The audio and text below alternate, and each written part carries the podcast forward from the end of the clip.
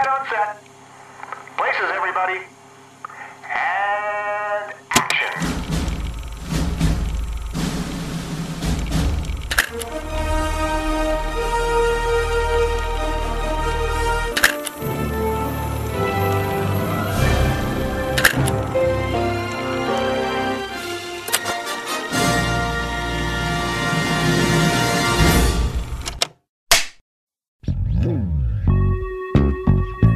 God can judge me. That right?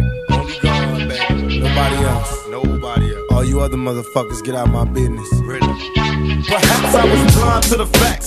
Stabbed in the back, I couldn't trust my own homies. Just a bunch of dirty rats. Will I succeed? Paranoid from the weed. And hocus pocus, try to focus, but I can't see. And in my mind, I'm a blind man doing time. Eita, que hoje eu tô com vontade de tacar fogo em racista, menino. Aí esse aqui é o Só Mais Um Plano de Sequência, o podcast de conversas de cinema do site Só Mais Uma Coisa. Eu sou o Elvio Franklin e eu tô aqui com duas peças incríveis que eu chamei pra conversar sobre esse filme que a gente acabou de ver, que são Cássia. Diga aí, Cássia. Olá, Se pessoas. É, meu nome é Cássia, já sou aqui. Como é o nome disso? Já vim aqui várias vezes. Veterana, veterana. veterana, veterana, veterana daqui. e eu sou advogada, no momento confinada, na pandemia, isolada e respeitando tudo direitinho, observando as coisas que estão acontecendo e querendo contribuir aí com esse podcast de hoje. Estamos confinados, mas a vontade de estar jogando tijolo em, em vidraça de banco é grande, né? É, assim, é, é, acontece. De manhã a- até a noite. Normalmente dormir. E de vez em quando em sonhos. É isso. E tô aqui também pela primeira vez estreando nesse podcast, mas certamente não a última. Tô aqui com o Marley, meu amigo Marley. Se apresente aí, Marley. Opa! E aí, galera? Bom dia, boa tarde, boa noite. É, eu sou Marley, sou professor de História da rede estadual e rede municipal aqui do estado do Ceará, de Fortaleza. É, brinco um pouco com percussão também, toco com um grupo de música percussiva da UFC, o Casa Caiada. Confinado também, com vontade de estar na rua tacando pedra nas coisas, tacando fogo em tudo. Mas é isso aí, né? Vamos aí sendo agente aí da forma que der. E é isso aí. É isso, é isso. Difícil demais ser revoltado em época de confinamento, viu? Porque a raiva tá grande. E esse Rapaz, filme tá que a gente assistiu humano. Tá, tá ruim ser demais. tá complicado. É, tá. E esse filme que a gente assistiu é um filme que dá um gás ainda mais nesse nosso, nessa nossa revolta, né? Dá. É, Total, o, filme, o filme em questão é O Ódio Que Você Semeia. No original é The Hate You Give. Que é um filme de 2018, né? Que estreou em 2018, é, dirigido pelo George Tillman Jr. E é baseado num George livro... Dilma Jr. Júnior, é. É baseado num livro de mesmo nome. é, E ele trata de uma questão que é muito pertinente para esse momento agora. É um filme que eu já tinha visto antes, mas Marley e Cássia ainda não tinham visto. Eu indiquei para eles, pra gente gravar. é, E eu lembrei exatamente desse filme porque ele vai muito certeiro né, em alguns acontecimentos que a gente tá vivendo agora, mas que são que acontecem é, em ciclos, né? Na verdade, toda hora acontecem. Alguns chamam mais atenção e outros menos, né? E aí a gente vai sempre vendo essas coisas acontecendo. Que é, a gente tá falando, obviamente, é, do incidente que gerou. Policial. É, no né? geral, é da, é da violência policial, principalmente contra a população negra, né? E aí a gente teve recentemente esse caso do George Floyd, que foi é, assassinado, né, por um sufocado por um policial branco. E aí ganhou notoriedade, né? O vídeo vazou, vazou não, né? Um vídeo foi divulgado, né, de- do, do acontecido e aí é, vários, várias movimentações começaram a surgir, primeiro em Minneapolis, né, que é Foi onde onde, rolou aconteceu, o- né? isso. E aí foi se espalhando por todos os Estados Unidos, mas isso é uma coisa que acontece todo ano, se bem dizer, todo na mês, né? verdade, Assim, é uma to- questão, inclusive, epidêmica, né? A gente fala Isso, também isso, isso meio a da gente falando pandemia, é da, da movimentação.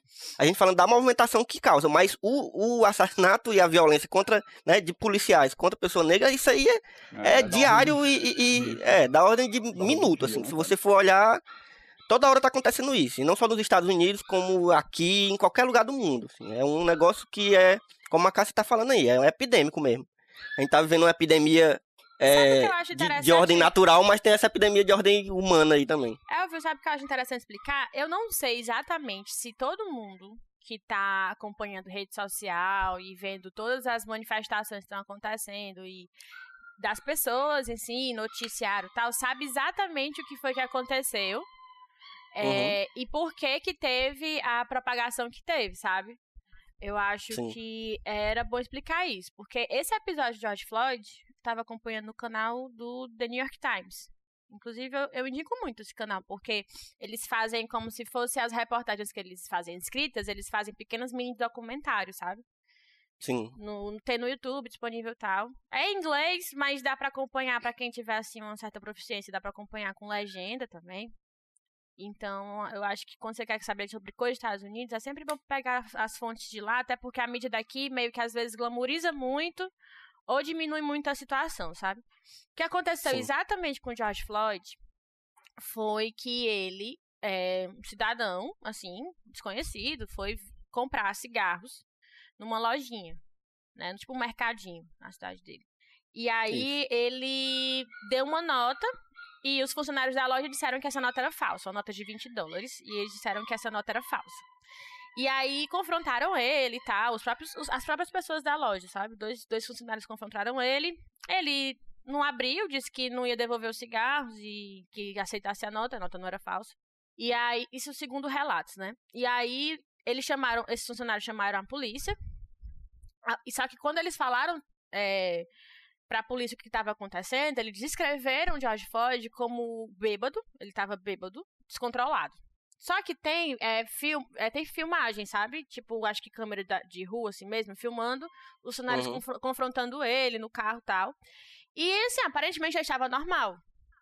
Visivelmente ele não estava, assim, agressivo nem nada. Agora ele era um homem negro, grande.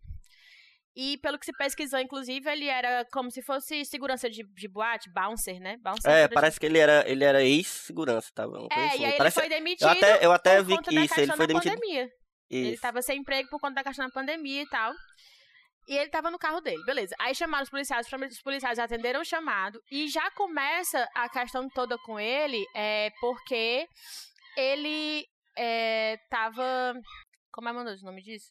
Ele, as, a, policial, os policiais chegaram lá já respondendo a uma pessoa, querendo responder a uma pessoa que estava bêbada, né? Dificultando tudo. E aí confrontaram ele dentro do carro, já puxaram arma nesse momento, arrancaram ele de dentro do carro. Ele não ofereceu nenhuma resposta, assim, violenta, e ele já foi alge- algemado. Com relação a essa questão da algema, é muito interessante. Eu não sei exatamente como é que é o procedimento americano, mas aqui no Brasil já começa daí as questões tipo de contradição Sim, legais diferenças. de, de- da lei e o que se faz na prática, né? Tipo, a algema, na verdade, o uso de algemas, ele não é, é uma coisa que é muito regulada, inclusive em tratados internacionais. E é daí que vem as recomendações aqui para o Brasil. Tratados interna- internacionais de direitos, direitos humanos mesmo, sabe? Que você só algema as pessoas quando você tem risco de fuga ou resistência violenta.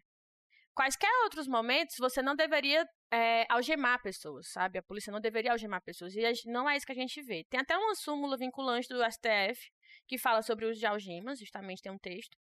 E aí, assim, como eu acredito que seja co- é uma questão de tratado internacional, eu acho que inclusive a recomendação para os Estados Unidos é não algemar. Tipo, você não algema, a não ser que a pessoa esteja oferecendo resistência. É claro que a polícia tem outros métodos, né? Você manda a pessoa colocar a mão no capô, pra você ficar com a mão Uhum. com, a- com as coisas, a mão dela visível e tudo mais. Mas ele foi logo algemado. Quando ele foi algemado, ele foi logo colocado várias vezes no chão. E aí ele foi levado para a viatura dos policiais que estava na- no outro quarteirão. Era um, ele estava estacionado num quarteirão, aí no outro quarteirão na esquina tinha uma viatura. E levaram ele para lá para ele ser preso. Mesmo, levaram ele preso por conta dessa questão do cigarro, não sei o que, não sei o que. Quando chegou lá, ele ofereceu resistência de entrar na viatura, porque ele disse que ele era claustrofóbico. E ele, ele ofereceu certa resistência. Mas ele- a resistência que ele ofereceu foi, por favor, não me, não me coloca aqui, eu não sei o que foi que eu fiz, não me coloca aqui, eu tenho claustrofobia, tal, tal, tal. Ele começou a argumentar. E aí os policiais não conseguiram colocar ele dentro do carro, ele era um homem grande, né? Pediram reforço, que foi quando veio esse outro esses outros dois policiais, que é o cara que colocou o joelho no, na- no pescoço do George Floyd depois, que eu esqueci o nome dele. E um outro. E aí eles dois, inclusive, já têm é, registro de reclamação. Um com bocado, relação- né? O, o, o- Uhum. o cara que matou ele. O cara tem, tipo, uns 17 e o outro tinha Uhum. 3. Inclusive, ele já tava ele já é envolvido num confronto armado que restou em morte. O cara que matou. Gente Aí- boníssima. Gente boníssima. Aí Oh. ele, enfim, tentou controlar o cara lá e tal. E aí ele colocou o joelho, deixou o cara no chão, o Jorge Floyd ficou no chão. É, já não tava, tava algemado, veja só, o cara tava algemado de costas, de, de bruços no chão. Então, tipo, se você fizer um pouquinho de exercício mental, não tem como uma pessoa se levantar com facilidade do chão se você tá deitado de e algemado, né? Tipo, de bruços assim. Sim. É difícil isso. E aí, se você, você consegue contro é, controlar uma pessoa facilmente com isso. Enfim, aí ele foi, foi controlar o cara, subiu em cima dele, colocou o joelho no pescoço. Não só ele, na verdade, ele estava sendo é, pressionado. esse cara tava com o joelho no, no- no pescoço. E aí, o, o- outros dois policiais estavam também contendo ele, fazendo pressão em outras partes do corpo dele, tipo, mais pras costas e pernas. E ele ficava repetindo várias e várias e várias vezes que ele não conseguia respirar. Ninguém deu atenção. Pessoas começaram a filmar. Inclusive, pessoas começaram a tentar fazer com que o policial saísse de cima do George Floyd, né? Os policiais todos e depois, posteriormente, só esse que ficou no pescoço. Porque ele ficou deliberadamente lá, mesmo depois do cara ter parado de respirar mesmo, sabe? Uhum. E aí, várias pessoas ficaram pedindo. O que me lembra também um episódio que aconteceu aqui no Brasil, de um rapaz no supermercado Sim, um- sim. que sofreu um mata-leão e as- também teve é, por um segurança, né? Que morreu asfixiado.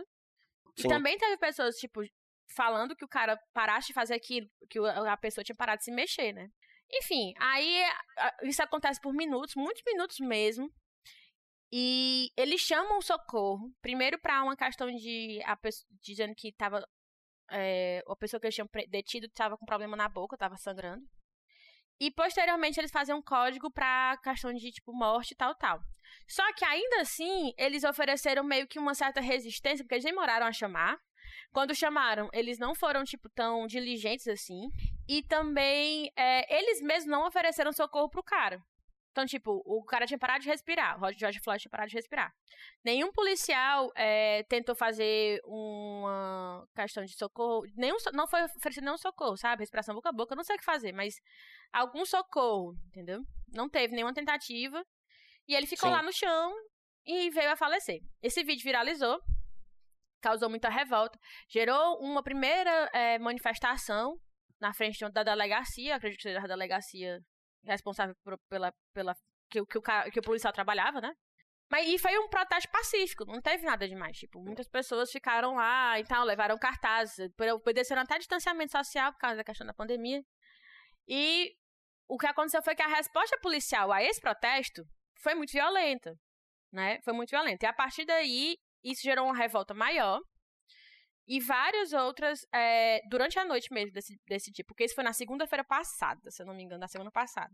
Na quinta-feira, na madrugada, de quarta para quinta, é, começaram vários outros é, protestos mais violentos, até com aquelas fotos que a gente viu bem famosas, né? Com a delegacia pegando fogo, é, várias outras coisas. Justamente por conta da resposta policial ao protesto contra a atividade policial que tinha acontecido na segunda-feira. E aí, redes sociais, né? Isso se espalhou pelo, pelo país inteiro.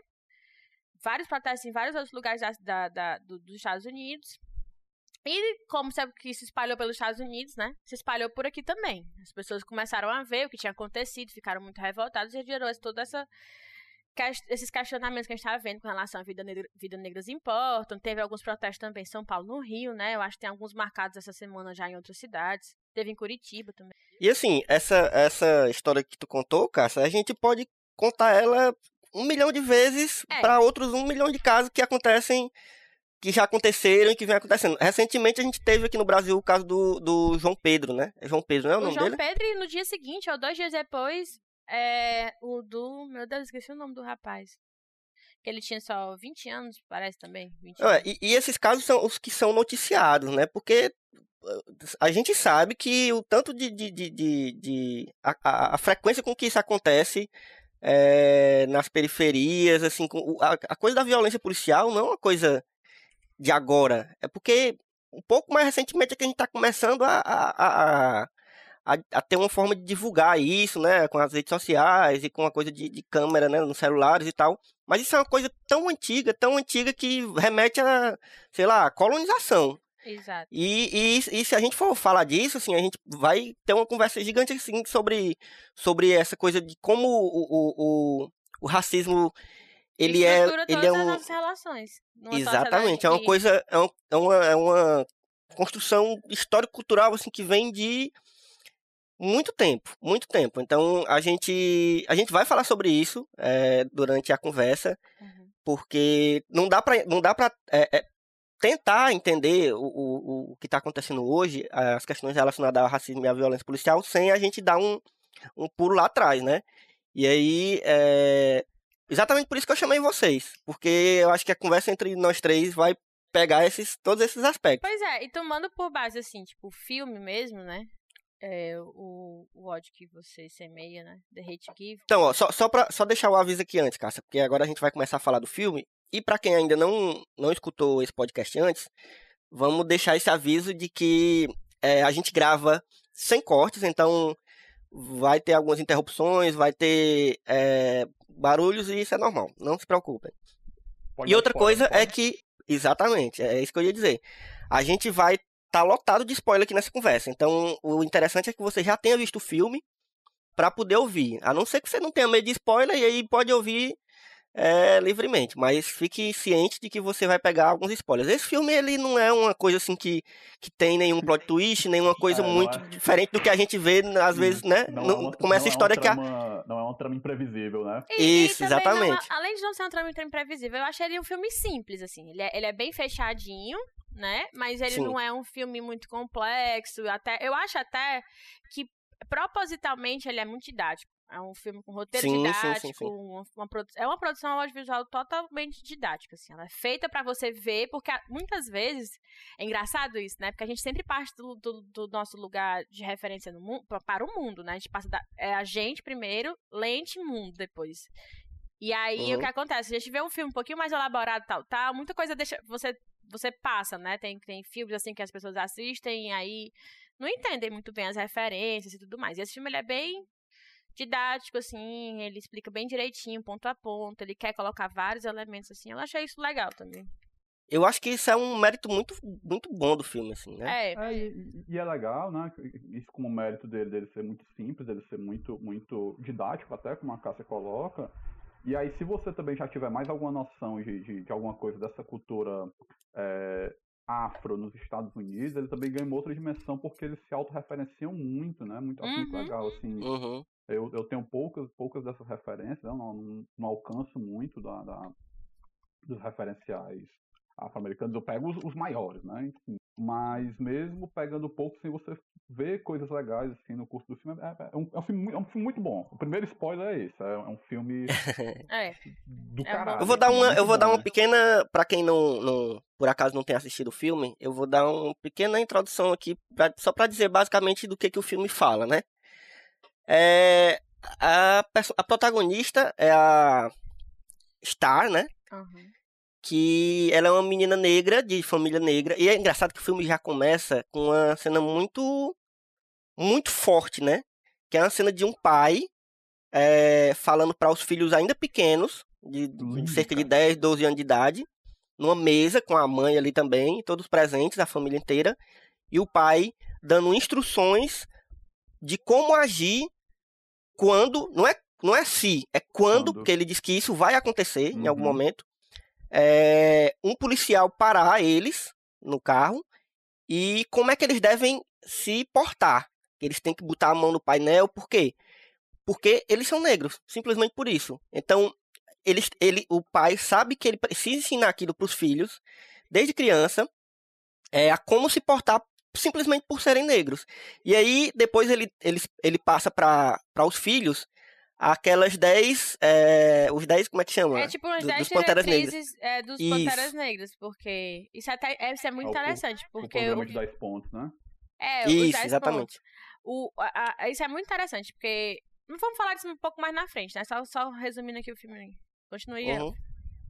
Não, é, aí, aí é, começa com essa cena, né? E aí a gente é apresentado a Star. Ela é a, a protagonista e a narradora dessa história, né? Da história que a gente vai ver no filme. E ela, é é assim, eles são de uma família que vive numa periferia, mas por escolha, né? Porque aquela é, uma- é um, é o lugar onde o pai nasceu e a mãe também, né? Uhum. A mãe, não, a mãe sempre tá tentando sair dali porque é um, um local onde tem um domínio do, do tráfico, é uma periferia de uma cidade dos Estados Unidos, assim como a gente vê muito É, de uma nos grande filmes. assim. É uma periferia de uma, de uma grande cidade, né? Nesse mundo globalizado Isso. é isso, é a periferia de uma grande Isso. cidade. que a gente também tem que ressaltar, e a gente vai conversar mais sobre isso também, que é muito diferente das periferias que a gente conhece aqui, né? É muito diferente. Aí a gente vai falar muito dessas questões de diferenças culturais entre o que a gente vê no filme e o que a gente vive aqui. Mas assim, é, e aí essa família vive nessa periferia, mas é, os filhos estudam em uma escola é, que não é na periferia, é uma escola particular, é, longe dali, onde a maior parte dos alunos são brancos e, e tem dinheiro. Então, é a, a- uma das primeiras coisas que a Star fala é que ela tem duas personalidades. Uma pra quando ela tá no, no Garden. Como é que é o nome do, do lugar? Garden. É. Garden É. Heights, é o bairro dela Isso. mesmo.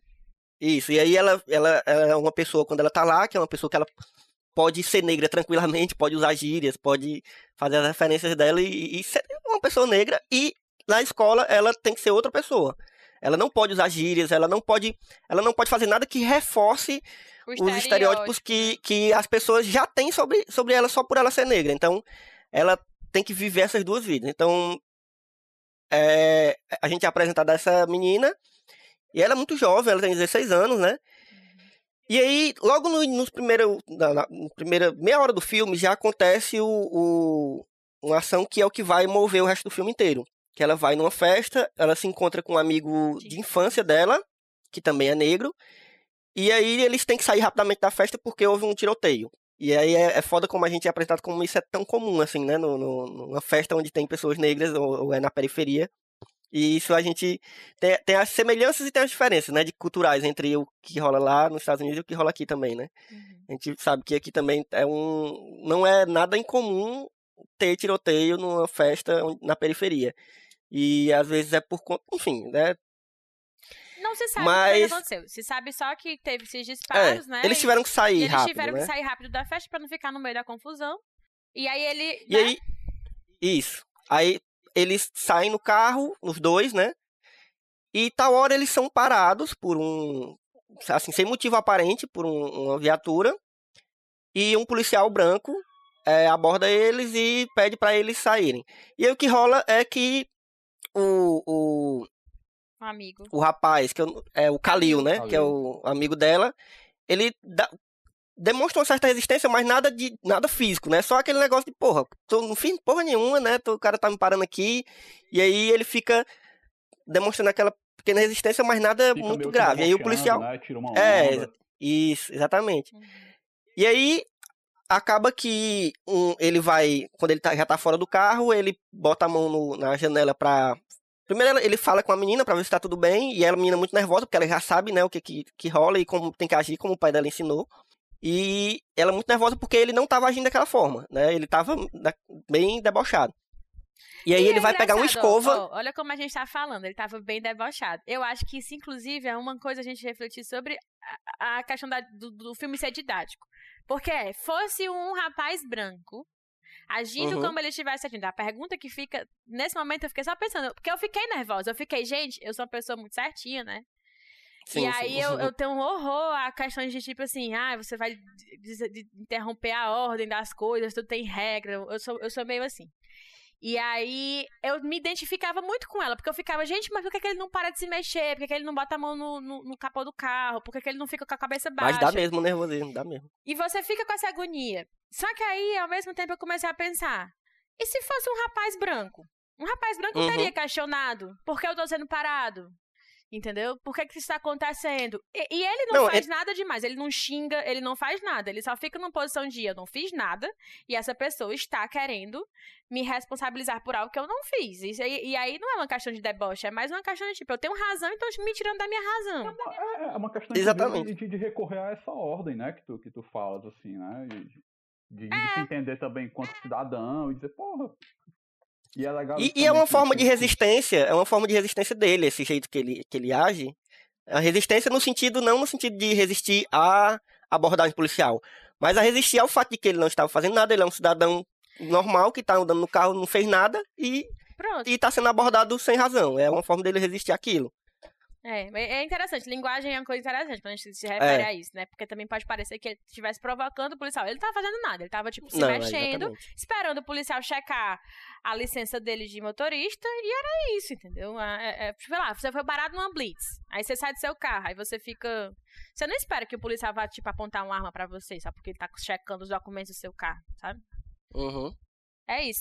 Sim, E continua. aí ele, ele vai, é, bota a mão na janela do carro e tira uma escova, né? E aí quando ele tira a escova, o policial, né, na, na- tá pelo menos na história, na história dele, ele, ele acha que, que é uma arma, né? Uhum.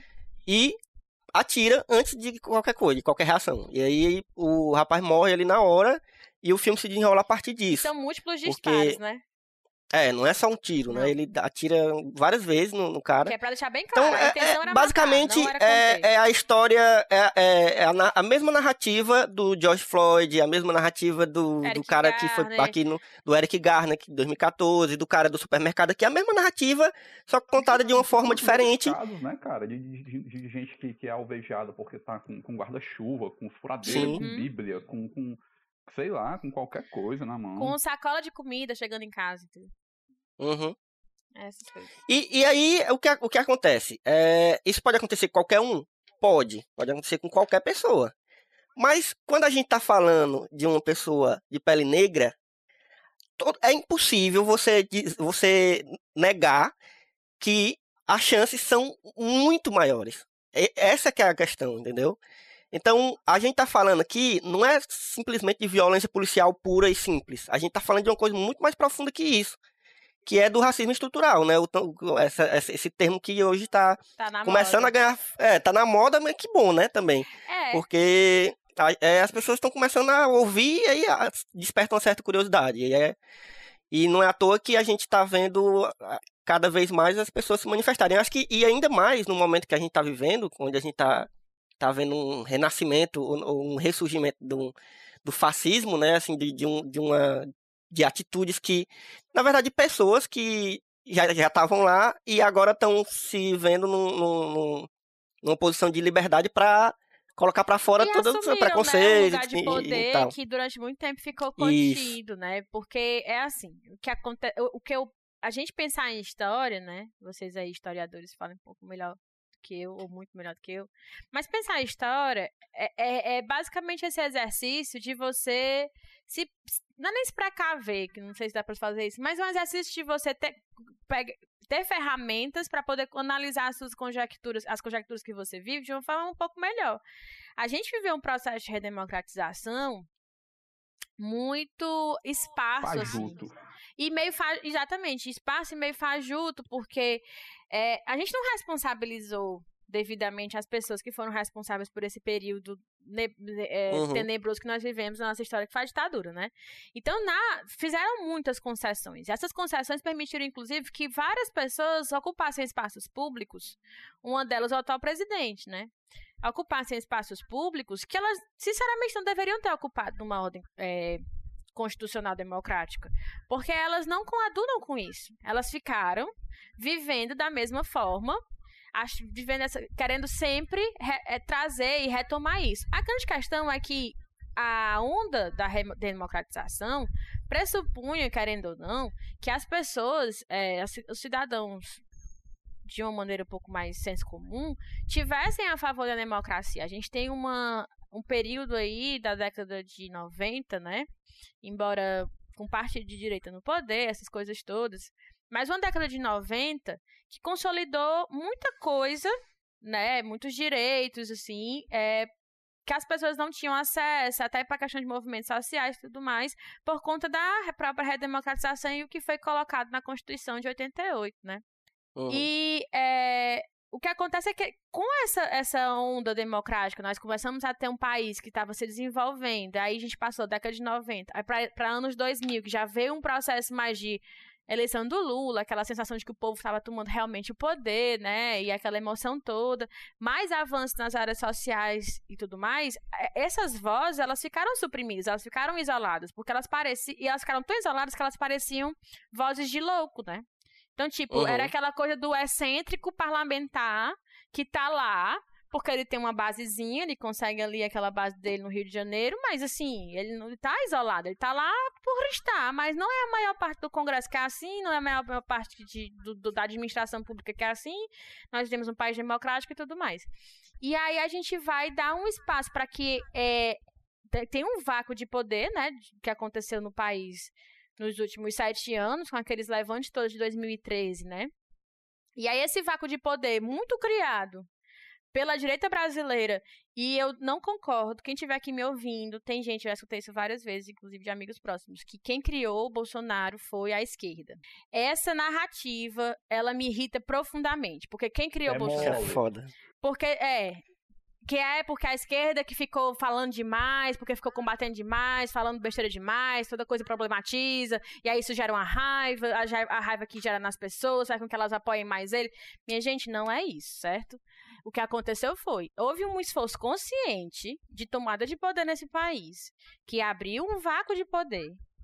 E essas pessoas não viram o monstro que elas criaram. Elas fomentaram um certo ódio que quem conseguiu tomar essa narrativa e manipular ela, que foi é, o atual presidente, e, enfim, seus filhos e tudo mais, conseguiu ocupar esse espaço de poder. Então, esse espaço ele não foi criado por ninguém. Não tem como a gente ter a, a esquerda ter criado, por ninguém da esquerda, né, que eu digo, essa, essa coisa que aconteceu de, de é, espaço para poder ser ocupado por, por, por Bolsonaro, não. Então, É difícil a gente falar de um de, de quem De um- criou é, e tal.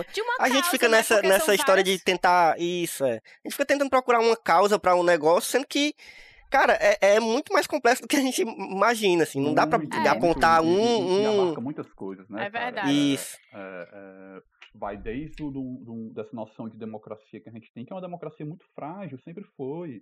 Né? Porque é, é- é uma democracia que, se a gente pensar por que ela pega como referência também essa democracia estadunidense, que é uma democracia muito frágil também, se você parar para pensar, porque é, ela que dá uma liberdade, mas é uma liberdade tão grande que grupos como a Ku Klux Klan ainda estão dando letra né, nos Estados Unidos, é uma Uhum. coisa comum, né? Então é, é, é uma democracia que dá muita margem para isso, né? A gente tem esse processo que a Cássia coloca, é, esse processo de, de- de pós-ditadura, né? De redemocratização, que é muito frágil, muito fajuto, que é, é, é aquela coisa da, daquela entrevista maluca da, da, da Regina Duarte, né? O passado a gente deixa para lá, a gente esquece. É, o quando é pertinente a eles, eles querem É, esquecer o Isso, passado, né? Isso, que é, que é esse papo dessa galera. No- O, o Bolsonaro, né, quando, quando ele era o, o, o- canalinha lá, que ele era, que ele costumava ser o velhinho à esquerda lá no, no, no parlamento, primeira vez que eu, que eu vi, que eu ouvi falar dele, foi no tempo lá do, do, do Marco Feliciano, quando ele era. Gente, o Feliciano era mais famoso que ele. Reflita é. sobre isso. Isso. E aí no, no, no, no, primeiro, no primeira, na primeira sessão que o Feliciano foi comandar, o Bolsonaro foi lá, foi tabestado com uma, uma plaquinha, né, ofendendo, ofendendo os grupos LGBTQ e mais. E foi a primeira vez que eu vi o, o Bolsonaro. E a outra vez foi quando ele apontou, ele pregou umas, umas- uns, uns cartazinhos, né, impre- impresso em papel fino, uma coisa feia, sabe? é, dizendo que quem gosta de osso é cachorro, por- em referência à, à Comissão da Verdade e tudo mais. Então, uma galera que está o tempo todo é, é zombando dessa impunidade, sabe? E, e- É, Exatamente. e nesse, nesse processo de lambaria, cometendo crimes, né? Na verdade, nem crimes. Fazendo coisas ilícitas mesmo, porque não, é, não condiz com a nossa ordem jurídica, gente. Essa é, essa é a grande questão, não condiz. E Nunca- tem, tem, tem essa questão, tem essa questão de, de ser uma, um- uma democracia um tanto quanto frágil, e tem uma questão também que a gente nem sempre gosta de olhar, gosta de falar, porque é incômodo de fato, né? É que o povo brasileiro, a gente tem uma, uma, uma, uma- um setor grande da população brasileira que defende pautas escrotas, que defende pautas mesmo pesadas, sabe? É, é... E, e, isso é outra coisa, Marley, só interrompendo rapidinho, é outra coisa que é, é, um, é uma estrutura que vem de muito tempo. Então, é, cara, quando a gente, a gente professor de história, quando a gente chora vendo um. A gente chora literalmente, às vezes, vendo as coisas que estão rolando e as coisas que muita gente vem falando sem, sem entender, assim, ou, ou sem, sabe, minimamente ter uma noção do que está falando nessas, nessas passeatas, não sei o que, pró-Bolsonaro, ou, ou, pedindo AI-5. Quando a gente vê aquilo ali e, e, e chora, é porque a gente sabe que as pessoas simplesmente não não ligam pro passado, cara. Sabe? A gente tá. Sabe o, o sentimento de, de, de, de, inutilidade assim que a gente sente como historiador e como professor de história. É, cara, as pessoas simplesmente não, não, faz, não fizeram o um esforço de ouvir, tentar problematizar ou compreender o que aconteceu no passado para poder falar certas coisas que, que se fala hoje, bicho, que não fazem nem sentido às vezes, sabe? Não é nem que são pautas conservadoras, não é porque nem, nem fazem sentido uhum, certas sim, coisas que eles pedem. Isso, isso aí é uma outra coisa, meu compadre. Isso é outra coisa também. É, é, essa, esse, esse, fascismo bolsonarista, essa loucura bolsonarista, ela, ela não está nem mais no lugar do, do, do, do, conservador. É claro que é, é, é importante que seja colocado aí, que se dê nome aos bois, né? É, conservador, é a direita, a extrema direita, né? Mas é para muito além disso, cara. Uma é muito além. mesmo. É, é, é, eu fico de cara também pensando nisso. E é uma coisa assim, muito vira-lata, gente... né? O que eu, o que eu acredito, o que eu, é muito vira-lata porque é, é muita imitação. Mas o que eu acredito que passe é, do filme para essa nossa discussão aqui, trazendo de novo o filme, é que depois dessa questão que o Elvio falou, né, que tem esse assassinato, existe toda uma revolta e uma onda de processos e os personagens todos da história, a família da menina, a família dele, é, começam a se colocar como personagens não só da história ali que está acontecendo, mas personagens dessa estrutura social é, que coloca pessoas em risco e tem essas pessoas com personagens que são colocadas em risco, né? Então, tipo, a, a, a Scar, a Star, ela começa a questionar por que, que ela tá calada diante de uma injustiça, é, surgem movimentos sociais na, na figura da Issa Rae, né, daquela advogada, é, a mãe dela, que tem muito medo pela, pela filha, tem a questão de que o menino. E que é totalmente justificado, né? O é medo dela também. Justificado, porque realmente eles correm risco, porque na comunidade, a comunidade é muito dominada pelo tráfico, e aí o menino trabalhava para o tráfico, e utilizam muito isso na imagem dele na mídia. Isso é mostrado Porra, no filme. é foda isso. É não? que é mostram foda. que ele é, foi assassinado por um policial, só que ele era um traficante. Aí ele devia estar tá sendo. É, agindo de uma forma ruim porque a polícia matou ele, ele era um traficante. Isso serve de justificativo. E ela fala uma frase muito forte na, na, no, no filme, que ela diz assim, desde quando uma pessoa é responsabilizada pelo seu próprio assassinato, né? Uhum. E... e... tem um outro, e tem um outro porém, com licença, Cássia, é, é só pra, hum. só complementar isso aí. E tem um outro porém isso. É como se justificasse o fato do cara cometer, ele cometer um crime, então eu vou executar ele na rua aqui, sabe? É, uhum. Isso é uma coisa que me incomoda muito, é, somente quando a gente vê casos de, de, de, de assassinato, né? Quando, quando, quando a polícia é, eventualmente quase todo dia assassina alguém, e aí tem, tem sempre uma comoção de querer fazer isso que, que é feito né, no filme, de ligar o cara ao tráfico, ou então de tirar e dizer, não, mas ele era um menino muito bom, ele era isso, ele era aquilo. Que foi o que aconteceu com o João Pedro, né? Meu filho era um menino é, bom, tinha é, essas... E, e, claro, dói muito mais, né? Dói em todas as ocasiões, mas o fato da pessoa estar tá envolvida em não justifica você ir lá e exterminar o cara, não é assim. E outra coisa, tem uma tragédia também nisso. Quando você vê uma criança, porque quanto mais velho eu fico, eu não acredito mais em adolescência, para mim todo mundo é criança, é de 15, 14 anos, que era envolvida com o tráfico, e ela é assassinada, a tragédia começa de que essa criança está envolvida com o tráfico. Como foi exatamente. que isso aconteceu? Como foi que você deixou um jovem vulnerável a participar dessa vida de crime? E outra coisa que o pai da Sky, da Sky eu vou chamar ela de Sky, Star, é, fala é, no filme, porque o pai dela era um cara que foi, fez parte de uma gangue. E ele conseguiu sair. Sim. No pai dela, você vê. No pai dela, nos personagens do pai dela. E do cara que é o, tra- grande traficante, que é o King, É né? o King, né? Que é aquele ator, como é o nome dele? Anthony Mark, que é Anthony o. Mackie, é. Do. Que é o, o Falcão, né? do- É, do- sim. dos Vingadores. do- dos Vingadores, pronto, ele é maravilhoso, aquele ator, ele é muito engraçado. Sim. Sim, o fato é que no, no personagem, nos personagens deles dois, são dois homens mais velhos ali, que tiveram envolvimento, ou estão envolvidos com o tráfico e tudo mais. O pai dela fala, gente, isso é uma armadilha.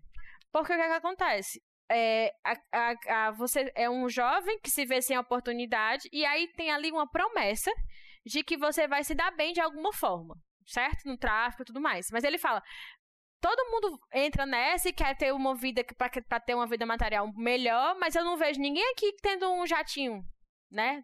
Isso. Cara, eu acho que não tem como ser mais didático do que essa fala dele, né? É muito, é Porque muito. isso vai, isso vai diretamente é, de encontro àquela narrativa do bandido bom é bandido morto que, que ficou popular por causa dessa galera né, do, do Bolsonaro e do secto dele, mas que vem de muito antes também. E é, é foda como a gente escutar o, o, o que o pai dela fala, né? E pensar como é que a galera recebe essa, essa. Porque a gente vê muito em programa policial, e isso tem tanto lá nos Estados Unidos quanto aqui. Inclusive, parece que aqui o, Ceará é o. é parece que perde só pro Recife, pra quantidade de programas policiais. Recife não, pra, pro Pernambuco, né? Pra quantidade de, de programas policiais que que estão na TV aberta, né? E aí a gente vê essa narrativa do bandido bom é bandido morto sendo, sendo repercutido nesses programas to- toda hora, né, para a população. E é isso que a população em geral assiste. Eles não estão lendo o, o James Baldwin, não estão lendo, sabe? Ele- Eles não estão lendo o artigo científico da, da academia, eles estão assistindo o Barra Pesada, eles estão assistindo o programa policial. E essa narrativa do bandido bom é bandido morto é diariamente colocada lá. E aí vai de encontro um exatamente rosto, essa né, fala do, do. Dá um rosto pro Isso. bandido. Você vê aquele, Exatamente. aquela, aquela mesma. É, como é estatística? Aquele rapaz jovem, negro, todos os dias sendo colocado nesse, nesse, nesse como esse personagem que de é forma espetacularizada, né? de forma espetacularizada. Uhum. Isso gera uma questão também muito interessante para a questão do processo penal. Porque a gente vive numa era da espetacularização do processo penal. Isso geralmente com casos maiores, né? Mas, tipo, a Lava Jato, por exemplo, a gente tinha ali é, procuradores da República que ficaram famosos, juízes que ficaram juiz que fica, ficou famoso, até virou ministro. E é, exato, tem toda, toda essa questão midiática. A gente vê, olha, no Brasil, eu preciso explicar isso. O no Brasil, na verdade, eu acho que em outros lugares também, porque, enfim, é, é, é, é uma, é uma premissa da ordem jurídica. O processo, ele é público, certo? Cidadão, ele tem acesso àquele processo. Determinadas informações que é, digam respeito ao estado das pessoas ou digam respeito à segurança nacional, alguma coisa assim, isso é sigiloso, certo? Mas o processo, ele é público. Tendo dito isso, que o processo é público e ele está acessível aos cidadãos, o processo é público, mas ele não precisa ser veiculado na mídia. Ah, Por que, que isso acontece? Porque o processo, como o nome já diz, ele é um processo. Você pode chegar num resultado de condenação ou não. Se eu começo a divulgar na mídia o passo a passo desse negócio, a, a mídia ela, ela, ela produz o quê? Uma opinião pública Uhum. ela produz uma opinião pública. Então, eu não dou chance para todos os envolvidos no processo, inclusive é, magistrados, procuradores, promotores de justiça, o que seja, que eles se mantenham distanciados daquilo, porque eles também são pessoas. Isso é uma coisa que a gente tem que admitir, porque as pessoas do direito qua- quase nunca admitem isso. São pessoas, são seres humanos que têm seus vieses e formação. E estão, sim, é, suscetíveis à questão da opinião pública. Então, você não dá oportunidade para eles se distanciarem daquele processo para agir de uma forma muito justa, que, que seja. Sim. Entendeu? E aí é, tem esse lado e também tem o lado do próprio acusado. Porque enquanto o processo está rolando, ele é isso, só isso, um acusado. Ele não é um culpado. Uhum. Mas as pessoas passam a enxergar ele como culpado. E é, essa questão dos programas policiais é, e veiculação midiática de processo penal, ela é muito complexa, sabe? Muito complexa mesmo, porque você vai ali meio que moldando as coisas, e foi mais ou menos isso que, se, que as pessoas têm consciência que isso acontece, e foi isso que foi utilizado também sobre a questão da Lava Jato e tudo mais. É, Uhum. é, nessa questão, de, tipo assim, do, do que eu tava falando sobre essa armadilha que o pai dela fala de você entrar pro crime, é muito doido. Porque essa galera tem gente até que ganha dinheiro, né? Quem ganha dinheiro nisso daí não aparece na televisão. Não vai preso, não aparece na televisão. E tem alguns dos que vão, que são os, grandes procurados, não sei o que, não sei o que, que eles é, até vão aparecer e tal. Eu vi uma vez uma reportagem que eu achei. Eu vi um programa policial, meu pai assiste, né? Essas coisas. Que era um cara que tinha sido preso e ele tinha sido é, pego com arma e munição. E a arma dele, ela tinha uns negócios de ouro, não sei o que, tal, tal. Mas o cara tava andando descalço na rua de Bermuda, numa favela de Fortaleza, Sim. entendeu? A arma dele era de ouro, ele andava ali com uma certa quantidade de dinheiro nos, nos cós e tudo mais. Mas o acesso dele é qual? Porque esse pessoal não sai para comer no coco bambu Meirelles, tá entendendo? Sim. Pagando esse dinheiro. É, é, é, é, muito interessante você parar para pensar qual é o acesso que essa galera tá tendo, né? Porque esse, essa, esse pouca, essa pouca é, fama, ou então influência, e poder, e dinheiro tal que eles têm, não dão uma melhoria de vida. Pode até acontecer a pessoa até morrer logo, cedo, né? E, e, e, e é isso, cadê? Não tem ninguém com é, jatinho na periferia, sabe? É, muito, é uma grana que é muito pontual e geográfica, muito pontual geográfica e, e, e temporalmente também, né? O cara vai ser tem alguma... limite para aquilo dali. Alguma coisa é, vai acontecer com ele. Uhum. Exatamente. Ele vai, ele vai ter alguma grana ali, mas para aquele contexto, para aquele lugar, durante um período muito curto de tempo, né? Porque essa galera é, é, é como a gente sabe, é exterminada muito cedo, né? Uhum. É um, é um sistema extremamente covarde, e, e se a gente for ainda se, se aprofundar, se a gente for olhar o, a questão do sistema carcerário, por exemplo, e os Estados Unidos é, é um país que, que tem a, a, a quase é a maior 90% população... da, da população né, carcerária dos Estados Unidos é negra. E é uma das maiores do mundo, né? A população carcerária como um todo é uma das maiores do mundo. Eu acho e que é a maior, maior parte negra. É, é, deve ser provavelmente. É né? Não tenho certeza, mas provavelmente deve ser. E a maior parte da população carcerária dos Estados Unidos é negra. E a gente tá falando dos Estados Unidos, mas aqui também a gente tem, a gente sabe, assim, não é preciso nenhuma pesquisa muito aprofundado para saber que maior parte das pessoas que estão presas no Brasil são negras. E a maior parte são, é, são essas pessoas aí, essas que estão carregando a arma, mas estão andando descalço, entendeu? São essas é. pessoas. E outra coisa também, falando em sistema carcerário, é, brasileiro e, americano, quando o Marley falou sobre essa questão da democracia americana, né, que tem também tem, tem uma lógica meio enfraquecida, eu acho que tem muito a ver com a questão de como a democracia americana ela surge ali no contexto liberal, né, com bases liberais. É, a gente, quando está na escola, quando estuda a Revolução Americana, a gente está estudando ali o liberalismo né? Uhum. Essa, essa, é, nessa época aí. Então, essas bases, elas são importantes para você é, entender a sociedade americana até hoje. Porque o que aconteceu? Foram bases liberais, né? E aí a, o liberalismo, ele traz uma liberdade muito condicionada à propriedade, né? É uma liberdade de você fazer o que você quer com a sua propriedade, e nessa época se considerava propriedade, inclusive, pessoas, né? Pessoas escravizadas, isso, porque isso. O, o Estados Unidos ficou independente, mas não é, teve abolição nesse primeiro momento, né? Foi só, tipo, 100 anos depois que isso aconteceu. É, e aí, isso repercute até hoje, porque o que acontece? Eles criaram sistemas, um sistema federalista, que também é diferente do nosso, porque o nosso sistema ele é federalista, porém ele é bem ele tem uma união forte, né? A gente tem um poder central que ele é forte. Assim, vamos discutir como é que esse poder central está tá atuando na pandemia? Podemos, né? Em outra oportunidade. Mas é, em termos de estrutura mesmo do, do da nossa é, do nosso estado, do estado brasileiro, a união ela é bem forte, ela é bem centralizada, tal. E aí a gente tem problem, é, os estados, né? Os estados membros e que também tem seus poderes prerrogativos, graças a Deus, porque estamos aí vendo como esse federalismo funciona, uhum. é, com os governadores atuando e tudo mais, e também tem o último ente ali, que, é os, o, que são os municípios, né? Lá nos Estados Unidos, o que acontece? Existe o federalismo, só que a União, ela não tem tanto esse poder central, não. como teve um embate muito grande de forças é, econômicas grandes na época da independência lá, os estados membros lá têm muito poder.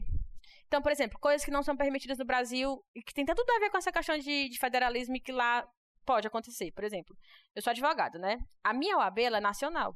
Eu tenho uma limitação de atuação em outros estados, tal, tal, tal, porque tem uma questão realmente de, de, de corporativismo que é, eu pago uma anuidade para a OAB do Ceará, e se eu começar a atuar na OAB no, em Pernambuco com muita frequência, é como se a OAB de Pernambuco tivesse sendo prejudicada, porque eu vou ser como se fosse um membro de lá que não está pagando anuidade, certo? Então eu tenho um Uhum. certas limitações e tudo mais, mas eu posso atuar no Brasil inteiro até um, um certo limite de ações por ano, e depois eu posso requerer inscri- inscrições nos outros estados. Mas a prova que eu fiz me habilita a atuar no país inteiro. Lá, você faz a prova de advocacia para cada estado. Cada estado tem o seu exame de ordem. E você atua naquele estado. Hum, isso não é só para advocacia. Várias outras profissões também acontecem dessa forma. É, por exemplo, profissionais de saúde, fisioterapeutas, às vezes são formados no estado, fazem um exame é, de, do, do conselho de regulamentador deles lá, e eles não podem, elas não podem necessariamente atuar no outro estado sem- sem fazer a prova do outro estado. Então, os estados eles conseguem ali se regular de uma forma até hoje muito independente. E Isso é, teve é, teve sua, sua origem nessa questão da, da- da do federalismo americano, né? Então, é, eles têm muito essa questão da liberdade e, e esses grupos tendo conservando as suas liberdades e pequenos núcleos conservando suas liberdades. Isso repercutiu muito no sistema penal americano. Tem coisas lá que eu fico assim achando um absurdo que agora o pacote anticrime reflitam sobre isso. O pacote anticrime, coisas que seriam, na minha cabeça, inconstitucionais. O pacote anti- anticrime do Moro meio que importou de lá, entendeu? Uhum. Certas negociações que aqui não eram possíveis de fazer, agora são possíveis, é, de acordo com o pacote anticrime. Lá, o pai dela fala, eu fiquei só pensando se não foi nesses termos. Ele fala, eu passei três anos pagando uma pena de uma coisa que eu não fiz, ou então uma pena de uma outra pessoa. No primeiro momento eu fiquei achando que ele tinha feito um trato com o King pra poder pegar é, e sair do crime, dizendo assim, não, eu vou pra cadeia, mas quando eu sair eu não volto pra isso, né? Que eu acho que foi essa a Uhum. ideia. Mas três anos é uma pena que é muito comum nos Estados Unidos de se ter, porque lá a- o que é o equivalente ao Ministério Público aqui, né? Que é quem é responsável de acusar as pessoas, quem cometem crime e tal, tal. é, eles podem fazer acordos com as pessoas da seguinte forma. Eles dizem assim, olha, lá tudo vai a júri, né? Também tem essa questão. Lá tudo vai a júri. Aqui no Brasil Uhum. você só tem júri quando você comete um crime doloso contra a vida. Um crime culposo contra a vida, por exemplo, um homicídio culposo, ele não é, não vai a júri. Então, sei lá, se você foi imprudente, não tô nem falando de bebida alcoólica não, que já é outra discussão, mas se você foi imprudente no trânsito, e aí você é, mata uma pessoa porque você avançou uma preferencial, que seja você vir na contramão, e, e você acaba causando um acidente, a pessoa morre. É, isso é um homicídio culposo. Isso não vai a júri. Você vai ser julgado por um juiz como outro crime seria. E lá Uhum. nos Estados Unidos tudo vai a júri. E o júri é para ser um, um júri é para ser de seus pares, né? Só que muitas pessoas, elas vão negras, elas são lá, também tem essa questão. Negros nos Estados Unidos, eles são realmente uma minoria. Assim, quantitativa. Eles não são uma parte expressiva da população. Com essa questão de segregação racial, é, sei lá, não dá 20% da população americana é negra. Entendeu? É mesmo? É, eles são minoria, quantitativamente. Foda, viu? Aí o que acontece? É, a população. Eles, por exemplo, você tem uma cidadezinha ali pequena. Tem uma comunidade negra. Geralmente tá ali num bairro, não sei o que, não sei o que. Tem um assassinato. Aí eles pegam um júri branco pra julgar uma pessoa que tá ali. Já vai o pessoal com muito. As pessoas têm seus preconceitos, né? Subconsciência mais. Então, quando eles são julgados, existe uma probabilidade muito grande deles serem condenados, se eles forem levados a júri. Então, chega lá o promotor e diz assim: olha, você tem uma chance grande de ser condenado, mas se você aceitar esse acordo aqui, você confessar, ou fazer qualquer coisa, você, em vez de pegar 20 anos por um homicídio que seja, você vai pegar 3 anos preso e depois você sai liberado. Mas você não vai a julgamento. Isso, Você é- a gente vê muito isso em, em, em- série e tudo mais. filme. É, eles falam, tipo assim, a- a- o DA, que é o District, é o que é o, é o equivalente, tipo, como se fosse promotor de justiça, mas porcamente falando, porque a organização lá é completamente diferente, né? Mas é o DA, né, que eles falam o, District Attorney, que é o advogado do distrito. É, vai e apresenta um, um, um acordo. A pessoa fica ali presa três anos, porque ela confessou, só que ela não foi a julgamento. Veja só, ela confessou e ela já vai presa. E é, várias pessoas pegam e concordam com esses acordos, entendeu? E isso, pra mim, é uma das coisas mais absurdas, porque você tá negando uma, uma, uma garantia que é fundamental ao ser humano, que é a garantia de um julgamento justo, de cumprir o devido processo legal, de você ter, você ser acusado é, e também ter direito de ampla defesa, contraditório, todas essas coisas que são da nossa ordem constitucional básica, né? E lá, lá é, é possível de ser feito. Então, quando o cara, o pai da mina fala, ah, passei três anos preso, eu fiquei pensando, cara, ele deve ter pegado um, um acordo desses, né? Já é uma coisa assim do roteiro que tem a ver com essa questão. Porque lá você pode, gente, fazer acordo de, de tudo. E aqui no Brasil, a gente, até então, até agora, a gente protegia certas coisas, são indisponíveis, na verdade. Tem coisas que a gente chama que é, são direitos indisponíveis. Você não pode dispor desse direito porque simplesmente você não pode negociar a sua vida, você não pode negociar a sua liberdade, você não pode negociar, é inegociável. Enfim, é muito doido lá. O personagem favorito é o Maverick, né? O pai da, o pai da Star porque eu acho muito legal isso que, que é feito, né? Dele, dele compreender esse lugar de família, dele se colocar nesse lugar de, de, de ensinar e tal. E aí tava falando dessa coisa da corte, eu me lembrei, né, que ele, lá no começo do filme ele fala dos 10 pontos do, dos Panteras Negras. Aqui a gente tem uma coisa parecida, né, com o MNU, o Movimento Negro Unificado, ele tem também um programazinho de princípios, quais são os princípios do MNU. É, no site deles costumava ter disponível, eu procurei, mas eu não consegui gerar o PDF. Mas eu estava lendo os 10 pontos do, dos Panteras Negras, e um, um dos pontos, aqui qual é? Um dos pontos é exatamente sobre o que estava comentando, de, deles, que, deles exigirem que sejam julgadas por pessoas, da, os júris, né, sejam pares seus, né, sejam pessoas das comunidades e tal. Pronto, aqui é o, o ponto 9 do, dos 10 pontos é, que eles falam. Nós queremos que todas as pessoas pretas, quando trazidas a julgamento, sejam julgadas na corte por um júri de pares do seu grupo ou por pessoas de suas comunidades pretas, como definido pela Constituição dos Estados Unidos.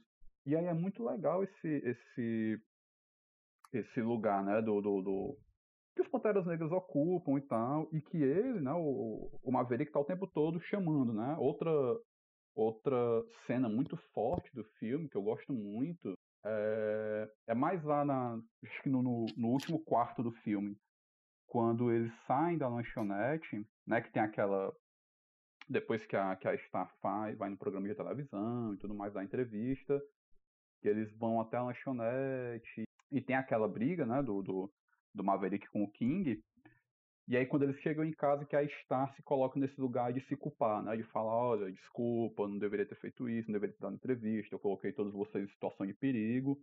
E aí ele chama eles para fora do carro, né? Manda eles ficarem em fila e pedem para eles citar um dos pontos do, do, dos 10 pontos dos Panteras Negras.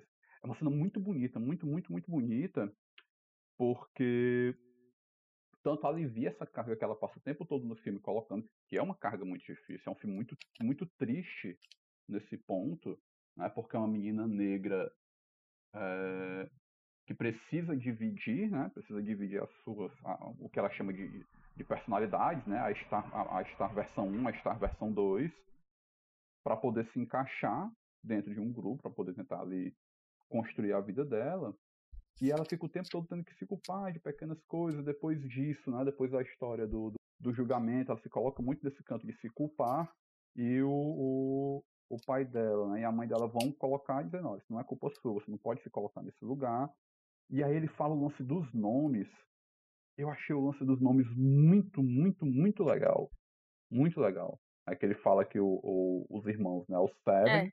É, que é perfeição. Que é perfeição o Secane, né, que é a alegria, e a Star, que é para brilhar, né, para ser luz. E, uhum. e, essa coisa é muito, é muito, é muito doido isso, porque a, a colonização, né, e, aí, e aí a gente dando uns passos atrás para pensar nisso, a colonização é um processo muito violento, muito, muito violento de diversas formas. É, e uma das violências que ela faz é com essa coisa do nome, né, das nomenclaturas que, que se é dada.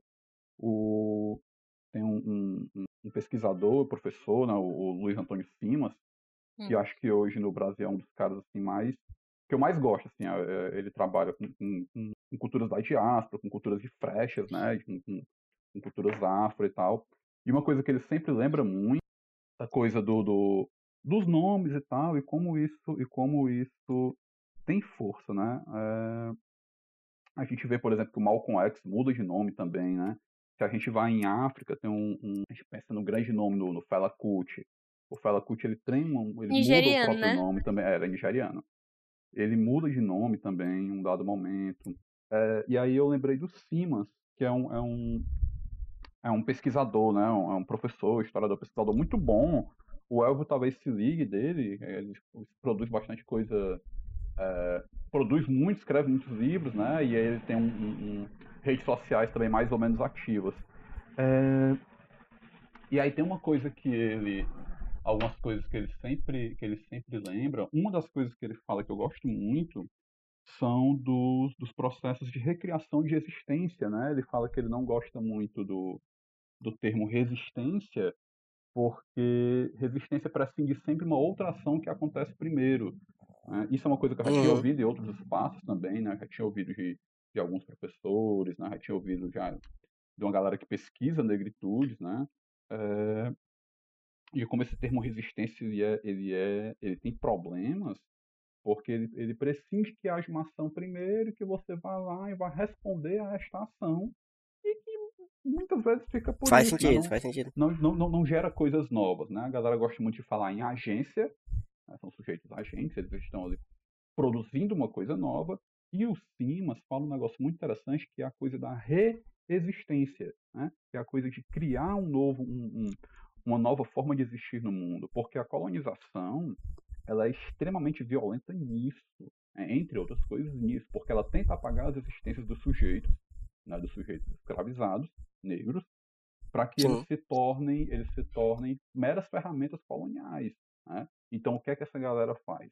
Eles criam novas formas de existência que vão acontecer de diversas formas e que vão passar sempre, ou quase sempre, pela reconstrução de núcleos familiares. Né? É, é, essa coisa das gangues, essa coisa do, aqui no Brasil, dos grupos de capoeira, né, dos terreiros de candomblé. E aí eu comentava, né, do de quando aquela cena pós pós a briga da lanchonete, quando eles chegam em casa que o, o, o Maverick põe eles no, em, em, em fila no jardim e pede para eles citar, eu acho que é o ponto 7 do programa de 10 pontos dos Panteras Negras, é, que é o que fala que eles querem o fim da violência policial e na sequência ele fala que deu os nomes a ele, ó, dei nomes a vocês e esses nomes são superpoderes, use superpoderes. E aqui no Brasil, né, a gente pega a, as tradições de terreiros de candomblé, quando se cria, quando se vincula novamente a essa família, você recebe um nome novo também.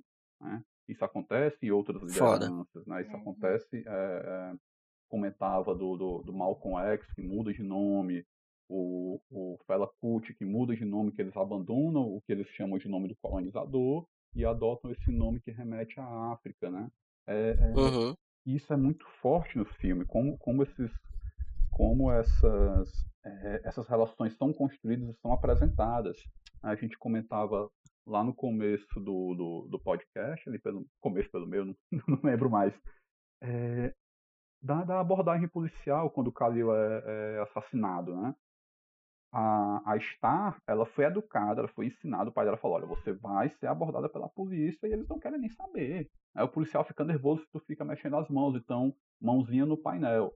E aí, será que o Calil teve esse acompanhamento de um, um, uma família que o ensinasse, que dissesse, olha, brother, a gente está numa posição aqui de, de, de, ter que ter cuidado. Né? A gente está numa posição que ela é, ela é contraofensiva. A gente não pode Talvez, mas tu já tu, tu parou pra, pra perceber que ele, quando ele tava conversando com ela, eles falam sobre o Tupac, que é uhum. é inclusive a questão do título do filme, né? Sim, sim, sim. Uhum. Que eu, eu fiquei achando, achando engraçado. Engraçado não, achei interessante. Para usar a palavra engraçado para coisas que são interessantes. Sim, é, o que eu achei interessante dessa parte é porque eu acho que também ele já assume uma. Ele pode até ter tido isso, mas talvez ele assuma uma postura é, de maior resistência a esses. É, a esse comportamento policial, uhum. de menos subordinação, justamente por. Primeiro, ele estava envolvido com uma gangue. Segundo, embora ele não, ele não você de maneira nenhuma no filme ele é colocado como um cara violento nem nada. Na verdade, ele é um personagem super carismático, né? Você uhum. fica até assim, achando que aquele filme podia enveredar pra uma, pra uma comédia romântica, um filme romancezinho, porque tem todo um momento fofo antes dele, dele morrer, sim, né? Sim. E aí ele é super sim. bonito, e ele é carismático, ele é um rapaz legal. Sim. Beleza. Boa pinta e tal, legal. E aí o, o, o que ele fala, ele, eles vão discutir na letra do Tupac. Uhum. que é aquela coisa do Thug Life. E, cara, é engraçado. Quando você segue muitas páginas americanas é, de notícia, tal, tal, então de meme mesmo. Gente, é muito engraçado como esse Thug Life aparece como um meme. Eu nunca soube o que era Thug Life na minha vida. Uhum. Sim, sim. Eu também É. fiquei sabendo por causa do filme. Também. Exato! Eu e aí o que naquele- acontece? Naqueles memes de bicho, né? Que os bichos pegavam alguma coisa, aí botavam o É, e o de bicho, que eles ficam tipo como se fosse assim, é. O bichão mesmo, assim, sei lá, uma coisa. É uma É, coisa é, meio. virou, do- virou um negócio associado à a, a, a, a- tipo, a malandragem dessa coisa de Malandragem. gangster, né? Do, do americano e É. tal. Malandragem. E aí, se você colocar Thug Life no Google, eu acho que o primeiro vídeo que aparece é um vídeo do Tupac falando. É dois minutinhos, assim. Ele, ele pega e fala, e ele, tipo, meio que conta nos dedos, assim, as, as palavras. Ele fala: The hate you give little infants, fuck everybody. Tipo, que é o ódio que você dá para as crianças pequenas, fode com todo mundo. Que é a lógica do filme, de uma maneira geral. É, é né? uma das grandes lições, entre aspas, do filme, né? Que é, É, uma das grandes conclusões do filme. E aí o, o Khalil, ele, ele escuta isso. E você tem toda uma história do rap, o hip hop americano, que não é só. É como o funk brasileiro e outras músicas, expressões. O samba também, né? Outras expressões é, de música popular que tem raiz também com a comunidade negra, que muitas vezes chegam pra grande. é, chegam pra grande mídia. É, ou então pro senso comum, pro mainstream, é, como uma coisa mais de festa, ou uma coisa mais promíscua e, e tudo mais. Só que tem todo uma, uma, um levante ali de você expor uma ideia de uma população que é oprimida, sabe? Assim, o, e, e ele tem isso. Você, quando você estuda um pouco mais a fundo, assim como você estuda um pouco mais o samba, você estuda um pouco mais o funk, você vai ver que você teve movimentos sociais ligados à questão negra e de identidade mesmo, de formar uma identidade. Isso. Uhum. E, e- e é foda como isso aí casa exatamente com, com o que o Marley estava falando, de como essa coisa que é a identidade de uma cultura de- negra, assim, que né, ancestral até, que tá na música, tá na cultura no geral, assim, como a, a- a- esse sistema colonialista que a gente vive transforma a identidade negra num estigma. E aí a gente vê isso demais. No filme a gente vê isso, mas a gente percebe isso, no- como tu falou, Cássia, no, no funk, é, que é estigmatizado, no samba, é, que tudo vai se transformando numa coisa que, é, que não é mais relacionada à ancestralidade ou à identidade de uma cultura tem negra. Uma certa, tem uma É transformado num- né?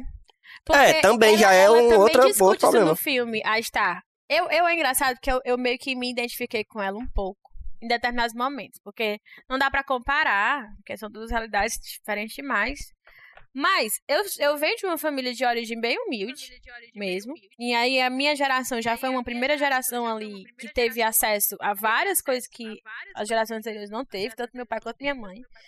Embora meu pai tenha sido criado no interior, minha mãe na capital, tipo, diferente.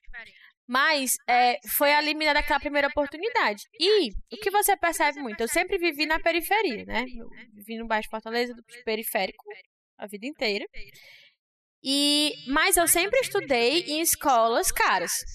É, eu estudei na mesma escola durante muitos anos, né? Fiz minha, minha educação toda nesse, nesse- nessa escola. Aí depois eu fiz cursinho numa outra escola, com escolas famosas de Fortaleza. Escolas caras. E as minhas irmãs também. É, e o que, a- que eu percebi em mim e nelas sempre é um conflito de que a gente não, nunca conseguia. Ah, e depois que a gente se formou a- a- na escola, né, ensino médio, fomos para para faculdades elitistas mesmo. Eu fiz direito na UFC. É, apesar de serem públicas, mas ainda cursos, Públicas, mas né, cursos elitizados. É a E minha irmã faculdade do meio. Dos Playboy, né? É, tem isso. E, o, o, e a minha irmã na medicina. E aí, é, é muito doido essa falta, primeiro, de entrosamento, que a gente tem uma certa dificuldade de se entrosar. Eu senti, eu, sinto, eu senti uma dificuldade de me comunicar com algumas pessoas, então, tipo, coisas que eram da minha realidade. E olha que eu não, eu tô falando isso, porque, mas eu sou uma jovem de classe média. Eu não vivi, assim, uma periferia, porque até porque como a minha vida toda foi organizada para que eu estudasse nessas escolas, eu não fui uma pessoa de ter amigos na rua ou de sair muito na rua, eu era muito preservada nesse, nesse aspecto assim.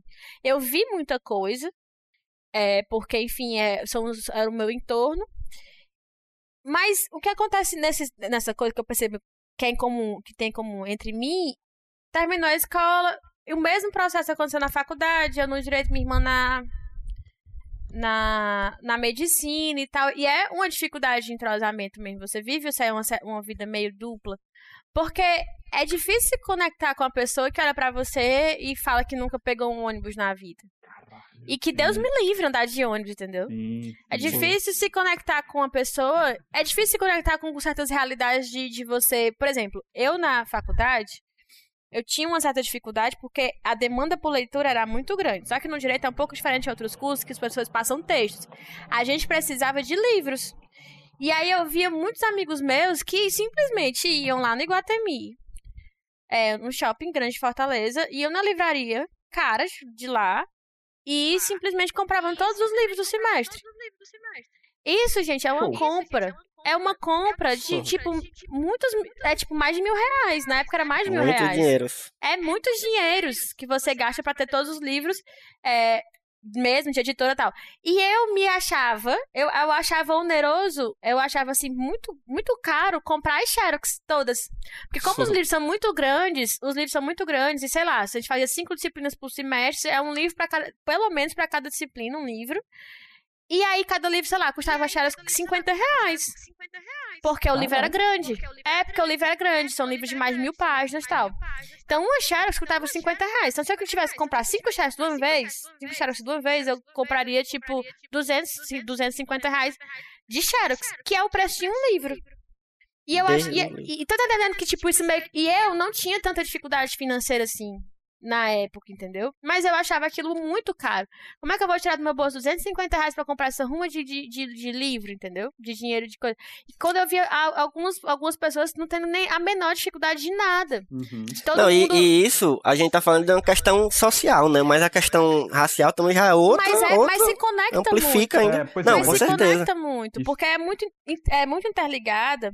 E isso é uma pergunta que eu quero fazer pra- pra vocês. Como é que vocês enxergam essa questão identitária? Porque eu, das fontes das minhas vozes, fico vendo que aqui no Ceará, especificamente Ceará, o Brasil tem esse problema, mas o Ceará especificamente, eu acho que tem uma dificuldade muito grande com questão identitária. Por exemplo, eu fui, eu fui criada é, nessa coisa do, da- do cabelo, que é ruim e tal, tal.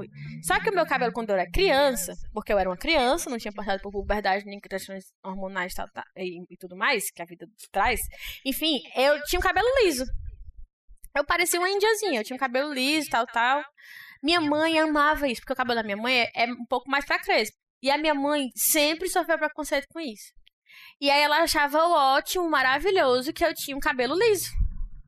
E Sim. ela, quando eu comecei a passar pela puberdade, coisa que minha mãe não sabia que ia acontecer, que o cabelo muda, né? Meu cabelo começou a cachear, engrossar a fibra, tal, tal. E ela ficava, ela botava a culpa em mim. Porque ela dizia que eu não penteava meu cabelo. Que onda. Entendeu? Você não penteia o seu cabelo. Mas eu ficava pensando assim, gente, mas é, se o meu cabelo fosse liso mesmo, ele seria um cabelo liso assanhado. Ele não seria um, um- um cabelo cacheado, porque você não penteou os cabelos, Sim, entendeu? sim. Então, É foda, porque, porque é, são muitas peculiaridades, assim, principalmente quando a gente fala de Brasil, já é muito, já é muito difícil, né, a gente analisar essas questões de, de identidade, cultura. E aí, quando va- vai pro Ceará, já é outra, outras, Já é outras outra. peculiaridades, É, né? Mas assim, no Brasil, né, eu colocou essa coisa da raça e tal. No Brasil, né, no nosso caso, raça e classe são indissociáveis. É, eu não, não, Uhum. não tem como a gente trabalhar, não tem como a gente trabalhar a questão da raça no Brasil sem que a gente trabalhe classe. né, porque a gente sabe que o, o- o- a absurda maioria da população mais miserável no Brasil é uma população pobre. Né?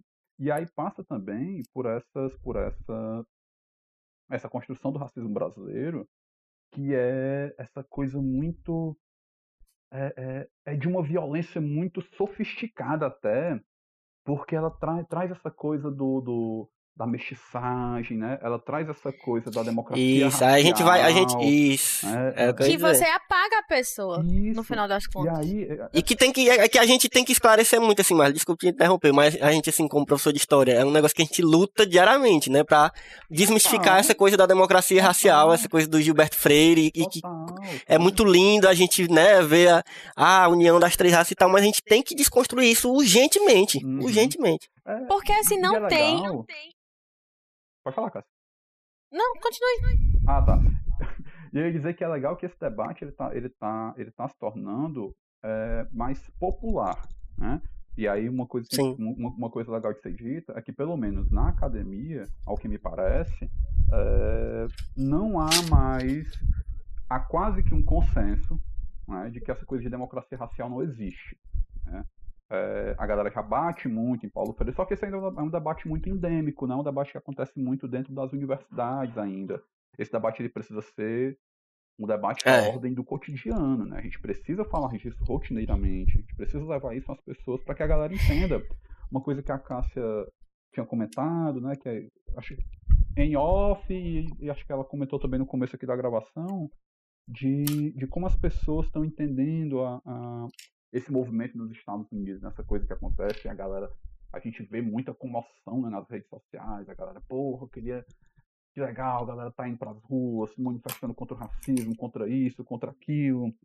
É, mas aqui no Brasil a galera não se racializa, né? Nem, nem a, uhum. a, gente ainda a gente ainda tem muita dificuldade de que pessoas negras batam no peito e digam, não, eu sou, eu sou preto mesmo, né? Eu sou, eu sou da raça. E que as pessoas brancas façam isso também. É que as pessoas brancas se reconheçam enquanto pessoas brancas. Isso é fundamental é, também. É muito, é muito frustrante. Às vezes, como, como é, você. O, o, meu círculo social foi esse formato na escola e na faculdade. E, gente, assim, a maioria das pessoas branca e eu não tô falando de um branco, que tem esses, que é o branco cearense, ele é o, o ex-indígena, né? Tipo, é um branco que não é branco, mas tem o cabelo liso. É por isso que eu falei o negócio do cabelo com a minha mãe. Aqui no Ceará é muito forte essa coisa do cabelo liso ainda. Uhum. E eu fico pensando, pra você definir branquitude. Eu tenho amigos que têm pele parda, um pouco mais morena assim, mas tem o cabelo liso. E se enxergam brancos. Eu acho que dentro do contexto brasileiro, cearense de Fortaleza, de classe média, realmente os privilégios são de branco. Assim, como a gente poderia, assim, sei lá, se for para dar um rótulo, é. Mas a pessoa ela tem uma certa identidade que foi apagada, porque se a gente fala de é, cabelo liso num estado como o Ceará, que, gente, a cultura indígena daqui, que, sei lá, fortíssima, que foi muito forte. Uhum. É, tem muita que, que é uma região. Meu Deus, os nomes de tudo. Tudo é indígena aqui. Assim, o raciocínio que eu faço é. Da, a minha pesquisa biológica antropológica da, da minha cabeça, o raciocínio que eu faço é. Existe muito cearense de cabelo liso realmente. E esse cabelo não é branco. Esse cabelo não é um traço branco. Ele, é, para mim, é um traço indígena. Entendeu? Uhum. Porque muita gente. É, você vê fotos, assim, de pessoas mais velhas. É, que parecem mesmo, tem traços indígenas. E aí elas têm esse cabelo liso e tal, tal. E, a, a, assim, sei lá, a Iracema, a própria Iracema, né? É, e não se identifica. Então a gente tem aqui uma, várias identidades apagadas em cadeia, né? A gente tem uma identidade indígena que nem se fala, porque ela foi suprimida de uma forma que a gente não tem nem como uhum. se reconectar com ela. Sim, sim. E uma identidade negra que também é muito apagada, porque o Ceará, terra do sol, que aboliu seus escravos é, é, primeiramente no Brasil, mas aboliu num processo de tráfico interno muito intenso, transferiu pessoas negras que aqui viviam para outros estados. Se a gente uhum. for parar para pensar é, que a gente tem uma população negra que tá, talvez teria sido maior se essas pessoas tivessem permanecido aqui no Ceará, né? Não por uma questão de tipo, vamos manter nossas pessoas aqui, não por isso, mas se a economia do Ceará tivesse é, tido uma certa prosperidade, né? Porque a gente sabe que está muito ligado com outras questões, que aqui no Ceará tinha um processo de é, cultivo de, de algodão que foi, foi minguando, né? E aí não tinha muita utilidade mais aquele serviço, aquele trabalho. E dava mais dinheiro se você fizesse, participasse desse negócio do, do, do, tráfico. Mas se isso não tivesse acontecido, se essas pessoas tivessem se mantido aqui, será que a nossa população teria a mesma, é, é, o mesmo biotipo? E já, é, e já é uma população que você for na periferia, as pessoas têm pele escura, Sabe? As pessoas têm pele escura naquela periferia. Essas, essas questões de, de etnia, de, de sabe? É, no Brasil é, é, um, é, é tão complexo, complexo, tão complexo, e que exige tanto que a gente debata sempre, assim, para poder tornar isso uma coisa de, de, assunto popular mesmo, porque a gente uhum. precisa discutir isso. A, a, não é só a academia que precisa discutir isso. A academia já discute isso há muito tempo. A gente precisa tornar isso um, um assunto popular mesmo. Então, é muito importante que. que, que hum. É muito importante, assim, eu, eu fico lembrando agora que tem muitos influencers negros e que trazem esse assunto no YouTube e no Twitter, no Instagram e, e, e colocando esse debate na, na, nas conversas de, dos jovens e da galera que consome mesmo esse tipo de, de, de conteúdo, que é mais voltado para um público em geral, é muito massa o que, que essa galera tá fazendo. É muito foda. É, é, até podcast também, eu, ve, eu escuto muito. Sei lá, a, a há cinco anos atrás você não, não, não conhecia, só quem conhecia esse, esse, essa galera, esses, que, que, esses produtores de conteúdo que falam exatamente sobre isso, era o, era o nicho para qual ele era voltado, né? Hoje em dia não, hoje em dia esses, esse, essa galera tá ficando, tá ganhando uma proporção maior, e isso é muito massa, é importante demais que a gente Total. leve esses, esses debates para a população no geral, não só o, o, o a, a, pessoa que está interessada naquele assunto, mas uma pessoa que nem às vezes está passando é. ali no, no, no, na timeline e vê aquele, Não, aquele debate com, rolando. E com, e com coisas muito básicas, assim. Eu tenho uma prima cabeleireira, por exemplo. Aí ela tava postando um dia desse que fez um alisamento na cabeça de uma menina, sabe? Ela mostrou, tipo, antes e depois. Gente, hum. eu, é, é, muito engraçado, porque na, a minha, o meu olhar, que já foi trabalhado para isso, para essa questão de aceitação de uma série de coisas, e não só aceitação, como valorização. É, quando eu olhei o antes e depois, o meu pensamento foi: gente, como é que a menina tinha um cabelo tão lindo desse e estragou alisando? Sério? Foda. Como é que foi? Porque você, tipo, você usa produtos químicos e tal. E essa minha prima, é engraçado, porque toda vez que eu faço alguma coisa com ela, que ela vai lá, ela, ela vai lá na minha casa de vez em quando, ia, né? Antes da pandemia. E aí fazia um, um, um escova na, em mim. Ela tinha mania de sem me, me, me falar. Eu pedi para fazer uma escova, por exemplo, se eu quisesse fazer.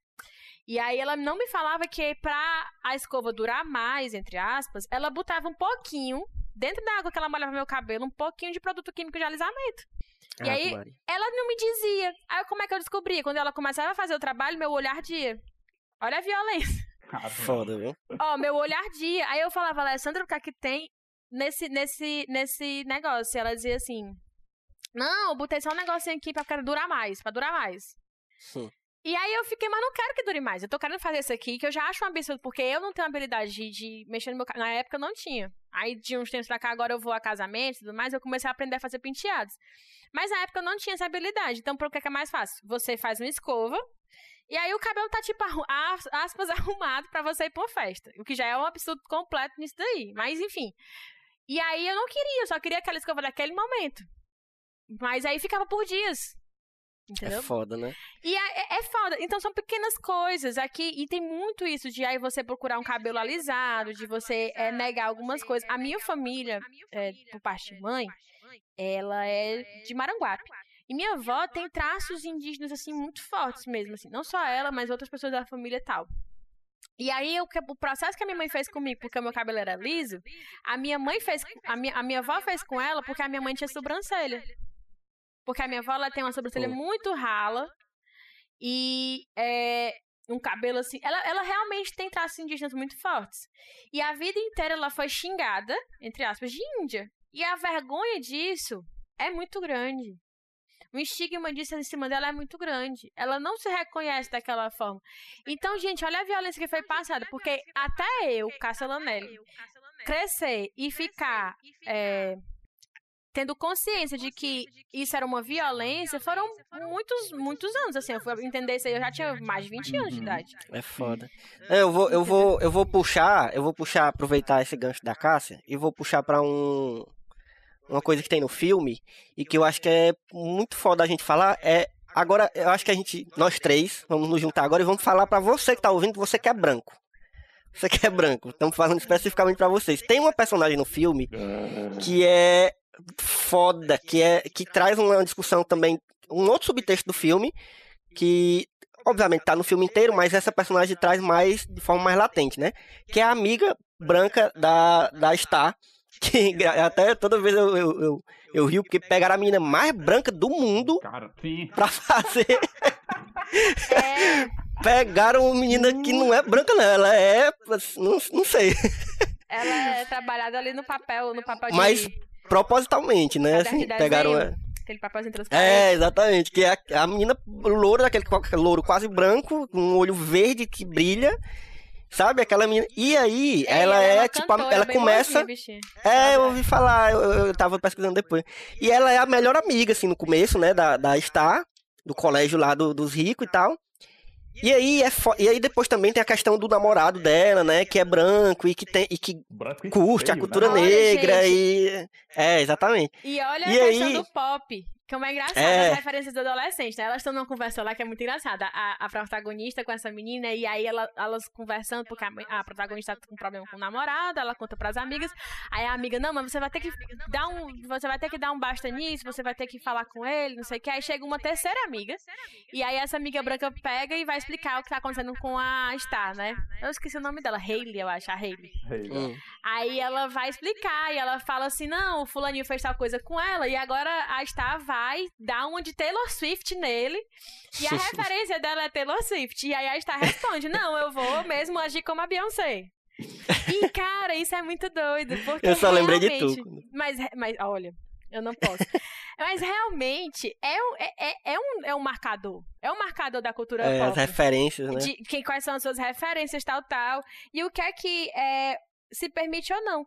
Porque o que acontece também, eu vi um vídeo acho que do Spartacus dia desse sobre a questão de relacionamentos interraciais. Eu acho que, que é um argumento que você pode colocar aqui. Que é Spartacus, questão- inclusive, só pra, só pra esclarecer aqui, e, lá, e já dando a dica, o Spartacus é um, é um desses influencers que eu falei que é muito bom. É e que eu indico bom. realmente pra É, todo mundo, assim, seguir no Instagram e Tu não conhece não. Marley? Conheço, mas não gosto muito dele, não. Acho que ele tem problema. Mas, enfim. Ah, Não, é, não, todos, todos têm, cada um têm. tem suas nuances, né? Mas Tá assim, de é massa você ver, você ver por todos, assim, pra você. Mas eu gosto de alguns argumentos que ele traz. Ele traz um questão sobre a questão de. é, ele falou um, um argumento sobre essa questão do relacionamento interracial. Que é, quando você vê um relacionamento interracial, por exemplo, você meio que condena a pessoa negra por estar vivendo um relacionamento interra- interracial. Então, como se ela, tipo, se tivesse um- uma questão de se odiar e aí ficasse é, querendo ficar com a pessoa branca tal. E aí, o que é engraçado, ele falou assim: olha, mas gente, será que a pessoa que é negada afeto, quando ela encontra esse afeto, ela vai ter que ainda é, negar esse afeto porque a pessoa é branca ou não? É como a questão, tipo, de escolhas é, de, de preferências musicais e tudo mais. Lá nos Estados Unidos tem muito mais isso do que aqui. Mas a Taylor Swift, quando uma, uma menina negra é, vai e gosta da Taylor Swift, isso até meio que o pessoal faz um certo bullying com a né? É, Você meio que é como se você estivesse perdendo a sua identidade e querendo ser um pouco mais como as meninas brancas que gostam de Se você estivesse traindo, né, sua identidade, uma coisa É, assim.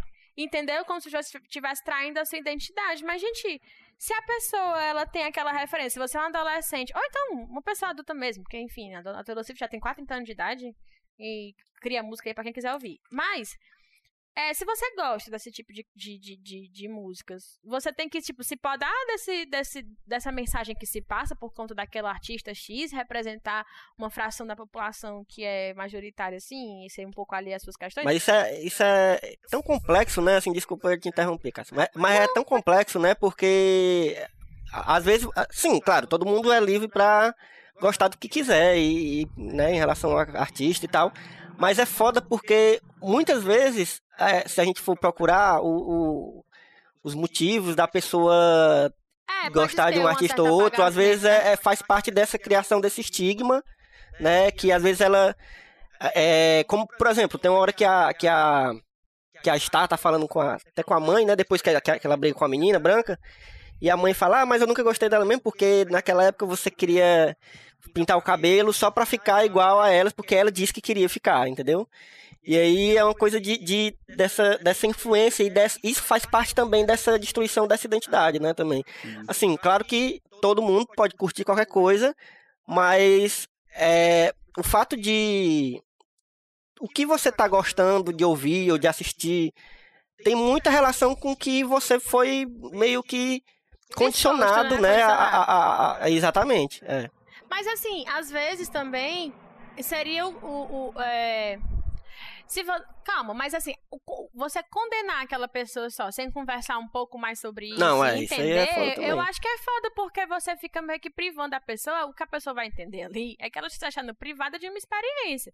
Uhum. E, Sim, e- e não é a realidade, entendeu? Tipo, ela, ela pode ter. Na verdade, o que a gente quer é não cair também numa armadilha da- das nossas próprias convicções de ficar muito determinante, entendeu? Uhum. É claro que a gente tem uma luta e tudo mais, mas o que a gente quer no final das contas é acesso de tudo a todos.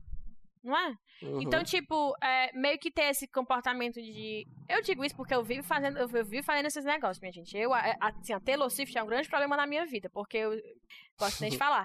Mas, é, assisti aquele documentário, até fica aí pra quem quiser assistir o documentário. Gente, eu respeito o fandom, viu? Certo? Se você gosta, continue gostando dela, é ótimo, realmente. Mas eu assisti aquele documentário que é uma americana.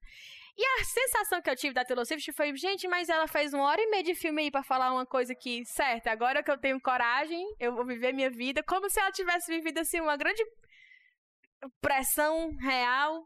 É, assim, de novo, respeito o eu não fico com raiva de mim, certo? Mas é aquela coisa Minha que eu fico amiga. achando que. Enfim, é. No final das contas, essas, essas, essa, essa dualidade que ela vivia e a amiga dela lá, né, que se mostra muito conectada com ela, é, muito conectada com a cultura, ela vai percebendo que a amiga tem várias é, falas problemáticas, né? Várias falas racistas e que não se percebe. A menina não se percebe fazendo isso e ela vai tendo problema com essa amiga. Até no final tem um grande conflito porque a menina acaba defendendo o policial, né? É... Vocês estão me ouvindo? Cara, aquela cena é muito boa, viu? Eu tô te ouvindo. Ah, sim. O Eve aqui parou É, tá aqui. dando, tá dando. É, não, tá dando. Tu tá me ouvindo, não, Cássio? Não, pronto, volte. Pronto. Aí ela, É porque ela- tava dando umas falhas no- na tua também pra mim aqui. Eu tava só nervoso aqui, esperando se ia dar ruim. Mas pode Pronto, continuar, agora agora eu tô ouvindo. Sim, aí ela tem aquele confronto com a menina, porque a menina defende o policial, a menina ataca o rapaz, que a menina diz, ah, ele era um traficante, o policial vai fazer o quê com um traficante, entendeu? Uhum. E ela dá... É, acaba, acaba caindo a máscara, né? Porque acaba, acaba a menina se mostrando essa, esse tradicional pessoa branca de elite que vem com a conversa de que bandido bom é bandido morto. Ah, mas ele morreu, ele ia morrer de qualquer jeito. Em algum momento ele ia morrer. Sabe, assim, como, ah, fala aquela, aquela coisa que a gente conversou lá atrás, né? De que como se justificasse o cara ser assassinado por um policial por ele ser, é, sei lá, em alguma coisa, em algum momento da vida, é. Sendo que naquele momento ele não estava envolvido, enfim, nada justifica. A gente já falou E- sobre isso, né?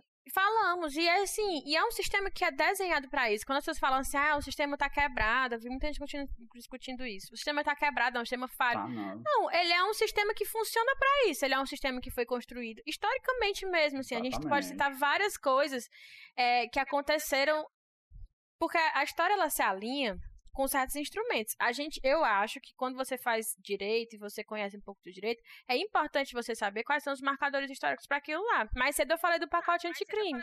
O pacote anticrime, ele não pode não ser analisado dentro do contexto que a gente está vivendo hoje politicamente.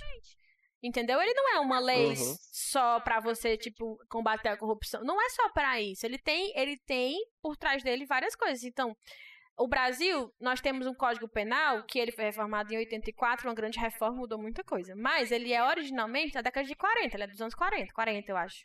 Exatamente do ano 40. De 1940. Então, gente, é, é claro que ali, na- no- nos anos 40, a gente tá falando de quê? De 37 a 45, nós vivemos o Estado Novo, que era uma ditadura. Uhum. Então a gente tem um, o Código Penal que ele é autoritário, que ele é, é, cheio de, de, de, de problemas. Não só o Código Penal, ó, foi o Código Penal, o Código de Processo Penal e a Lei de Contravenções. A Lei de Contravenções traz, uma, traz contravenção como, por exemplo, você vadiagem. Você está desocupado na rua. Isso é uma contravenção Sim. penal. Então, você vem ali com um processo que, ao mesmo tempo que tinha uma questão de um levante populista da classe trabalhadora e a urbanização das cidades, com vários é, instrumentos de repressão estatais que vão ali é, fazer com que essa população que está vindo para as periferias, as periferias que estão sendo que estão crescendo, sejam contidas. E isso aconteceu ao longo da nossa história como um todo e vem Uhum. acontecendo, Total, entendeu? Total. Não, é o, o- se a gente for olhar os paralelos, são, são muitos, assim. Até os mais subjetivos. Por exemplo, é, é, eu, eu lembro muito da, da música, inclusive fica a dica aí pra quem não, não conhece ainda. A música e o clipe do Emicida, que é aquela. Que tem um clipe da, da galera se revoltando, na, trabalhando numa casa de rico. Como é o nome da música, meu Deus? Vixe, Tu se liga, Marley? Não sei qual é, mas não tô lembrando agora também não, ó. Eu não tô lembrando, não, mas eu vou já lembrar. Mas é uma música. Eu lembro muito dessa música quando ele faz a, a comparação no refrão. Que os, o camburão, ele fala, os camburão, o que são? São os negreiros a retraficar. E aí a gente olha, cara, a polícia militar nada mais é do que o capitão do mato, bicho. A polícia militar nada mais é do que o, o bandeirante que matava um indígena. Eu tô falando isso, né? Não é só uma comparação, não. É literalmente, assim. A, a, a, a, a criação das polícias, elas estão diretamente ligadas a essas, essas figuras. A que- que militarização existiam- da polícia, entendeu? Exatamente. É, é, coisa, eu tô a falando da, da- exatamente também- da militarização. E outra coisa, a polícia que também faz parte dessa mesma comunidade. É a mesma Porque a gente, quando fala em Isso. violência policial, a gente também fala da violência que o policial está, co- tá, é, exposto a ela. Uhum. No próprio filme, a, a, a, a Sky, não, Star, a Star, ela tem um tio que ele é policial. E ele, Sim, esse tio, sim. e esse tio, ele fala exatamente como é muito estressante uma batida policial para o policial também. Porque ele não sabe se aquela pessoa que ele tá parando vai ser um risco para ele exatamente. A grande questão que ela coloca é: você tem a mesma reação quando você para um preto e quando você para um branco? Você é, pode não ter a mesma reação, né? E Uhum. aí ele pega e fica se questionando com isso, mas realmente é uma pressão muito grande que a, a, a categoria policial ela vive. E, e essa categoria ela veio também de uma quem é policial militar hoje em dia não é gente riquíssima. Quem vai Uhum. fazer parte do sistema do sistema é, é, da estrutura institucional de controle é, o policial militar talvez ele esteja ali na base. Ele é o agente que vai receber o comando e vai é, efetuar aquelas coisas. Então, tipo assim, por exemplo, agora a gente vê essas manifestações, tem uma certa diferença de tratamento policial. A gente fica olhando para o policial militar que está lá. Realmente, é errado. Não estou dizendo que ele não tenha sua, sua responsabilidade. Tem. Mas antes do policial existe um comandante. Isso, Depois do comandante tem um chefe de polícia. Depois do chefe de polícia tem um governador. Então, quem é que dá aquele comando? Porque você, o policial, talvez, tem até deles que tem a consciência de como é que está sendo reprimido. Mas aí ele pode ser responsabilizado numa manifestação e noutra não. E ele tá sob É. uma pressão, entendeu? Então, tipo, é um sistema que ele é um ciclo, ele vai se viciando, né? Que ele vai se retroalimentando. A gente tem que ver que todo mundo que tá sob essa mesma violência vira um, poten um- uma potencial ameaça para o- os, todos os outros lados. Uhum, Total. É, esse lance da polícia é muito isso que vocês estão colocando mesmo, né? O, o que Cássia coloca. É, é, a polícia, ela não, não, não tá quebrada. Ela tá funcionando exatamente para aquilo que ela foi feita. Né? O, o- Uhum. a função da polícia é exatamente essa que, que ela cumpre hoje, né? E passa, né? Por isso que a gente vinha comentando mais cedo de democratizar esse debate também, né? Para que, que esse policial se entenda também enquanto trabalhador, enquanto negro. né? Uhum. É, é um debate muito complexo, assim, muito complexo mesmo.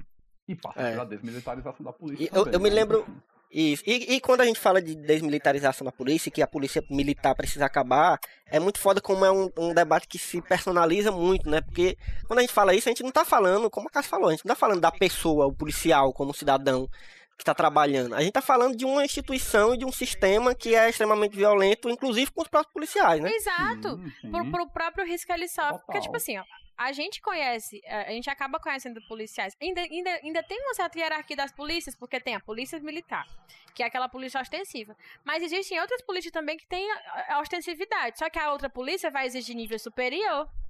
Uhum. A outra polícia vai remunerar melhor. A outra polícia vai ter uma academia muito mais equipada. Então você vai ter uma comparação. Polícias ostensivas que nós temos aqui. Temos a, a PM, a Polícia Federal, a PRF, PRE, as Polícias Rodoviárias, certo? Que elas fazem certas baixas e tudo mais. Só a PM é que é ensino médio, requer ensino médio, tem um salário mais baixo, tem um número de vagas maior, porque também serve como uma certa política é, pública mesmo, assim, uma coisa de compra de voto. Ah, eu vou aumentar o contingente policial, porque as pessoas pensam que trabalhar na segurança pública é aumentar o contingente, contingente policial, Sim. né? E aí você vai aumentar isso, acaba criando certas vagas, e essas vagas são preenchidas por essas pessoas que têm que, tem que estar na rua rápido, porque a criminalidade está crescendo Extremamente despreparadas, né? extremamente despreparados, a, a criminalidade está crescendo numa, num nível exponencial, né? Enfim. E aí o que acontece é, é- é que a PM acaba sendo um, um- um núcleo ali de uma certa pressão. Realmente, um policial que sai de casa que não sabe se vive, sabe se morra, é muito fácil que ele vá. E também que ele tem que justificar o trabalho dele. Porque, veja só, você tá aqui trabalhando, você começa a ver as cagadas que é. Se você não arranjar uma justificativa pra isso, estilo tropa de elite, que você tá fazendo uma coisa realmente muito maravilhosa, se você não arranjar uma crença fundante, você não consegue trabalhar. Eu, pelo menos, E é um, isso. e é um, um sistema que, que lhe leva, né? Lhe impõe um, um, um corporativismo, né? Ele coloca, quando, quando o cara que é, da, sei lá, da favela, e aí é, consegue passar no concurso e se torna policial militar, ele deixa de ser o cara da favela às vezes, e agora ele é um policial militar.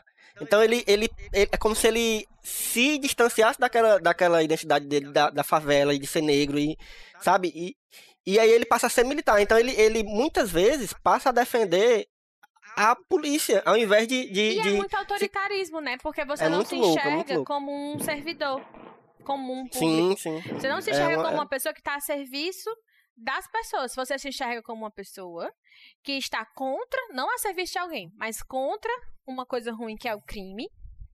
E você se coloca em risco por isso.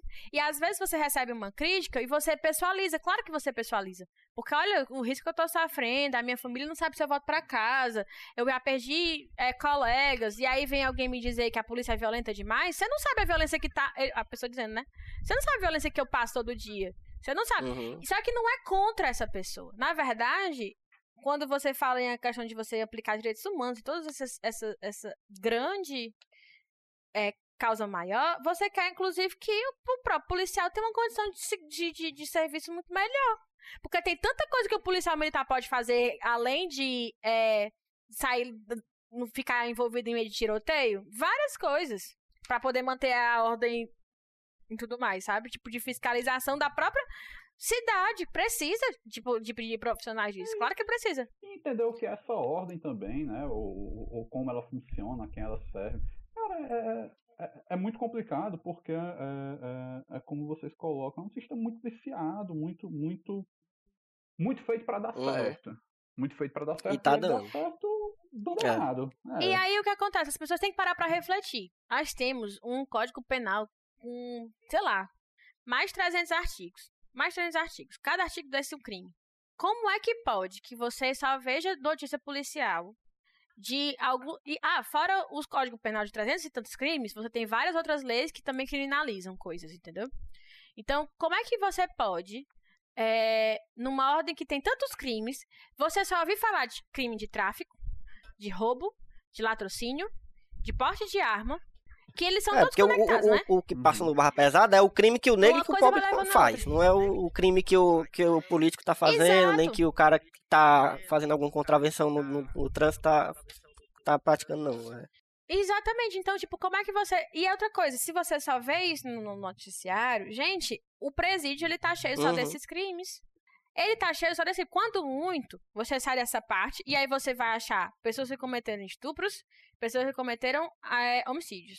Mas, se você fizer um levantamento da grande parte das pessoas que estão presas hoje no país cumprindo pena, é, você vai encontrar esses poucos crimes que você conta lá, na- na- na- nas mãos dos dedos, nos dedos das mãos. E, e tem muitos outros crimes para serem praticados e que estão sendo praticados e que não recebem a mesma punição.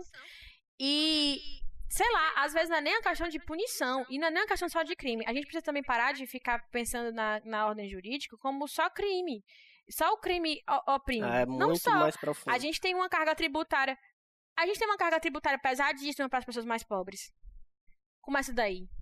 Isenções fiscais para ricos e tudo mais. O- a, a lei tributária hoje, a legislação tributária hoje, ela funciona muito bem para privilegiar pessoas que têm muito dinheiro e para onerar pessoas que têm pouco dinheiro. Se você for ver essas questões, pronto, o racismo. O racismo no Brasil é um crime. A Constituição, ela traz, ela traz expressamente racismo em duas, em duas passagens. Ele é um princípio que vai reger as relações internacionais brasileiras, que é o combate ao racismo e ao, e ao terrorismo. E ele também é uma ordem de que de criminalização e que é um crime que é cometido e que ele é imprescritível e inafiançável. E aí a gente tem uma lei de racismo que traz lá umas hipóteses que você vai cometer um certo racismo. Você vai fazer uns, uns atos e isso vai ser considerado racismo, você pode ser é, incriminado. E tem as questões de, tipo, outra coisa também, que é, é a injúria racial que é outra coisa, tipo uma ofensa com cunho racial, que é um outro crime. Aí o que acontece?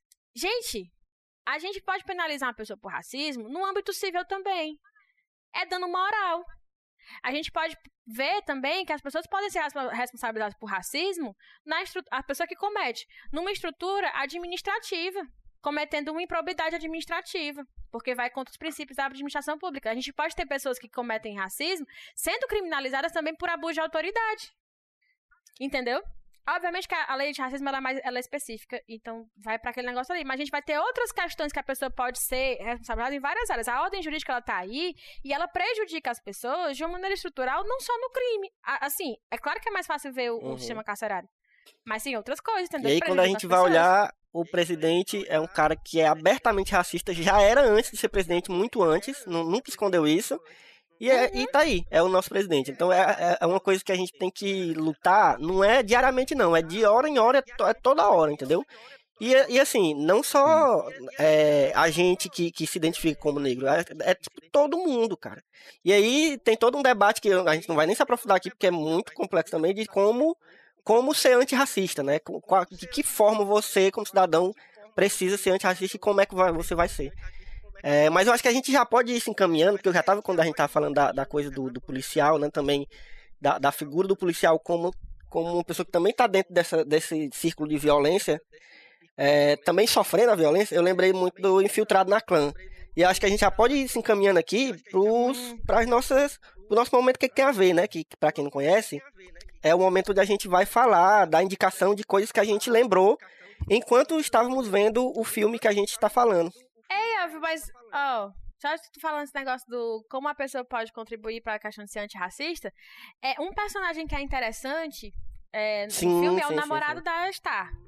Porque ele se mostra ali um meninozinho, que ela é legalzinho e tal, e ele fica o tempo todo querendo saber um pouco mais sobre ela e tal, e você não sabe muito bem se ele é mais time Haley, que é esse pessoal um pouco mais desconectado, que finge ser uma pessoa que tá vendo ali a sua dor, seu sofrimento, mas no final das contas não tá se importando. Aí você passa a ver que ele, na verdade, ele se importa e ele faz. Ele tem uma fala que é muito marcante no filme, porque ele pega no meio do protesto, super violento, ele vai ajudar ela lá no bairro dela, porque o irmão dela foi espancado, ele vai buscar um menino com ela. E eles param no meio de um protesto e a, e a Star quer ficar no protesto, mas ela tem que proteger a, uhum. o, a, os irmãos e, e, a, e, outras pessoas estão com ela lá. E aí ele se vira para ela e ele pergunta assim: O que é que você quer que eu faça? É, o que é que eu, ele fala: Eu quero ajudar, o que é que eu posso fazer? Eu quero ajudar. O que é que eu posso fazer? Exatamente. Uhum. O que é que você, você, me diz? E eu acho que parte muito daí. É. Eu acho que as pessoas que estão realmente preocupadas, elas têm que Isso, primeiramente exatamente. escutar. Sim. Dar a oportunidade da pessoa falar, não é, diminuir, É a regra básica porque... primeira, assim. Se você quer ser antirracista, primeira coisa, escutem. Escutem as, o que as pessoas negras têm a falar. Primeira, primeira coisa. E segunda coisa, você se, se você se posiciona e pergunta, você não toma uma atitude é, sem perguntar, ou então toma, cara, porque você pode tomar atitudes também com relação ao seu ciclo. Então tem gente que fala. Ah, eu me lembro, pronto, tu falou isso pra mim, um, um, vídeo que tu mandou pra mim na época do Big Brother, porque tu tinha um, um ranço da Rafa Kalimann e eu gostava dela. Continua gostando da Rafa Kalimann. Não tem um problema, tá? Ela é minha Taylor Swift. Aí o que acontece? ela é minha Taylor. Mas tu pegou e mandou aquela discussão que ela ficou falando, que a pessoa às vezes não entende muito bem dos assuntos, e a pessoa não é tão má e tal. E eu vendo aquilo dali, eu fiquei só pensando assim, gente, primeira coisa, racismo não é ofensa. Faz muitos anos, muitos anos mesmo, que ninguém vira pra minha cara e me chama de um nenhum nome. Assim como eu vivi na infância e adolescência. Faz muitos anos. Assim, pelo menos na minha cara.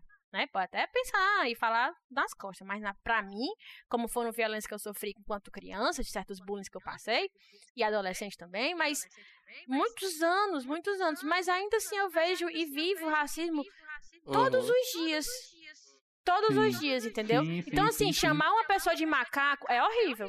Chamar alguém de, de, de, de Uma coisa que me chamava quando era criança, neguinha da Beija-Flor, várias outras coisas, chamar de assanhar, várias coisas. Isso daí é horrível. Diminui a pessoa, realmente. Aí... Mas isso não é racismo só. Só isso não é racismo. As pessoas têm que começar a entender que quando você fala assim, ai, todo mundo é racista, inclusive as pessoas uhum. que sofrem racismo, não é porque você sai por aí xingando as pessoas, não, porque isso aí até. É, é, é porque raro. tem a galera que é a professora Morello, entendeu? do, do Todo Mundo o Cris. Que é, não é racista, ela não é racista, assim, falando como ela, né? Ela não é racista, ela gosta, ela tem alunos negros, mas ela tá praticando um racismo que é velado, assim, que ela nem sabe que ela tá praticando. É isso que você tá falando, né? Ou ela sabe É, e não exatamente. se importa. Ou ela sabe e não se é- importa. é- é- é- e é isso, isso, isso é muito importante, porque a galera aqui, né, e, é isso, e é isso que a gente comentava mais cedo, essa coisa de se racializar, né? A galera que acha que você ser racista é você tá de capuz branco e uma tocha na Hum. mão, né? É, é, é você ser abertamente violento, física ou verbalmente. Não, é, é, é- é muito legal isso que a Cássia pontua, Sim, sim. né? É, o racismo, o racismo é estruturado e ele acontece de diversas formas e em várias linhas. E aí quando eu falo, e eu sempre vou insistir muito nisso, né, de que no Brasil, né, especificamente no Brasil, e acho que se estende para outros casos também, entender, entender estruturas de opressão de raça é necessariamente entender estruturas de opressão de classe, vai muito por aí também, né? Não à toa que nos Estados Unidos está esse quebra-pau todinho aí, porque as coisas vão, vão crescendo e vão, e vão se misturando, porque são ao fundo a mesma Uhum. coisa. E a gente tem que entender que esse debate ele é amplo, ele é um debate muito amplo, al- alcança muitas linhas. É, é, É. Que massa, que massa. E aí é aquele negócio, só pra concluir o negócio da Rafa Kalimann. É, gente, a Rafa Kalimann, ela tava defendendo ali esse racismo. De, ai, gente, é claro que você às vezes não, não, não quer ser assim, entendeu? Mas se você defende, se você não para pra contestar, se você quer que a pessoa que é que tá sofrendo racismo, além de sofrer racismo, ela seja educadora, Sim, você não tem, ninguém tem a obrigação de ser educador. E eu falo isso também, não numa questão só de racismo, mas outras opressões. Eu sou mulher e eu sou negra. Então, é um saco. Eu já vivi isso muito na minha vida, é, de ter que explicar questões de gênero para homens. E a pessoa pode até ser uma pessoa oprimida, mas às vezes ela pega e olha pra mim e diz assim, mas tu, tu acha que é desse jeito mesmo? Mas assim, eu não acho que seja tão assim. Então, é, tem isso, tipo, que a gente age dessa forma, e não agir dessa forma é essencial. E não querer que a pessoa lhe explique. Gente, tá aí o Google pra tudo. Você tem tutorial no YouTube pra qualquer coisa. Se você quiser consertar uma pia, se consertar um- uma máquina de lavar, se tá na sua casa agora no isolamento, deve- o povo deve estar sabendo disso muito mais. Você bota lá como consertar uma máquina de lavar. Se você botar com certeza no Google assim, como não ser racista, vai aparecer um monte de coisa. E você vai se, você vai se informa. Você não pode colocar a pessoa que tá sofrendo a violência também numa, numa, num, num, num, patamar de educadora. Digo assim, vai, fala aí, agora que eu quero aprender da tua palestra, prepara o teu TED Talk aí que eu vou assistir. Não, gente, pelo amor de Deus. Então, assim, se, se infor- escutar, é, tentar, tentar ter empatia, mesmo que seja muito difícil, porque não é você que passa, é, e se informar e se educar, você por você mesmo, e se quiser tirar dúvida, porque também ninguém vai se negar é, a responder uma pergunta genuína que você tenha, é bom, entendeu? Eu acho que tem várias, várias coisas que pessoa- as pessoas podem fazer, sim, mas primeiramente você tem que ter, ter a capacidade de ver o outro e entender a necessidade do outro com relação a essa questão e, outro, e outras Uhum. tantas, né? Massa. É- é- cara, esse, esse assunto é tão amplo que a- se a gente ficar aqui, a gente não termina nunca mais. A gente podia, inclusive, fazer Não, um, é um, um- um spin-off do, do Só Mais Um Plano Sequência só pra falar sobre filmes que tratam dessas questões, né? Mas como a gente não vai poder, a gente com Uhum. certeza vai ter outros episódios falando sobre isso. E aí eu vou trazer Cássio e Marley de novo. Mas eu acho que a gente pode falar de um- uma série de, de, de filmes e, e- e- e seriados e livros, enfim, que a gente lembrou quando estava assistindo o filme. Eu acho que esse momento é, a- é, é a- é agora. É a hora que a gente vai. O momento que tem a ver é a hora que a gente vai falar de das referências, né? Que a gente pode lembrar. E aí eu acho que pra- só pra gente tentar é, afunilar um pouco, eu acho massa a gente trazer lembranças e referências de coisas que, assim como esse filme, são é, de fácil acesso. Não só de fácil acesso de conseguir né, de, de achar o filme, mas de acessar o que o filme está passando, a mensagem, né? Que esse filme a gente falou sobre isso. Esse é um filme muito simples e didático e que traz um, e que coloca a mensagem de uma forma muito clara para quem está assistindo. E eu acho que tem muitos filmes assim recentes, de uma leva recente muito boa.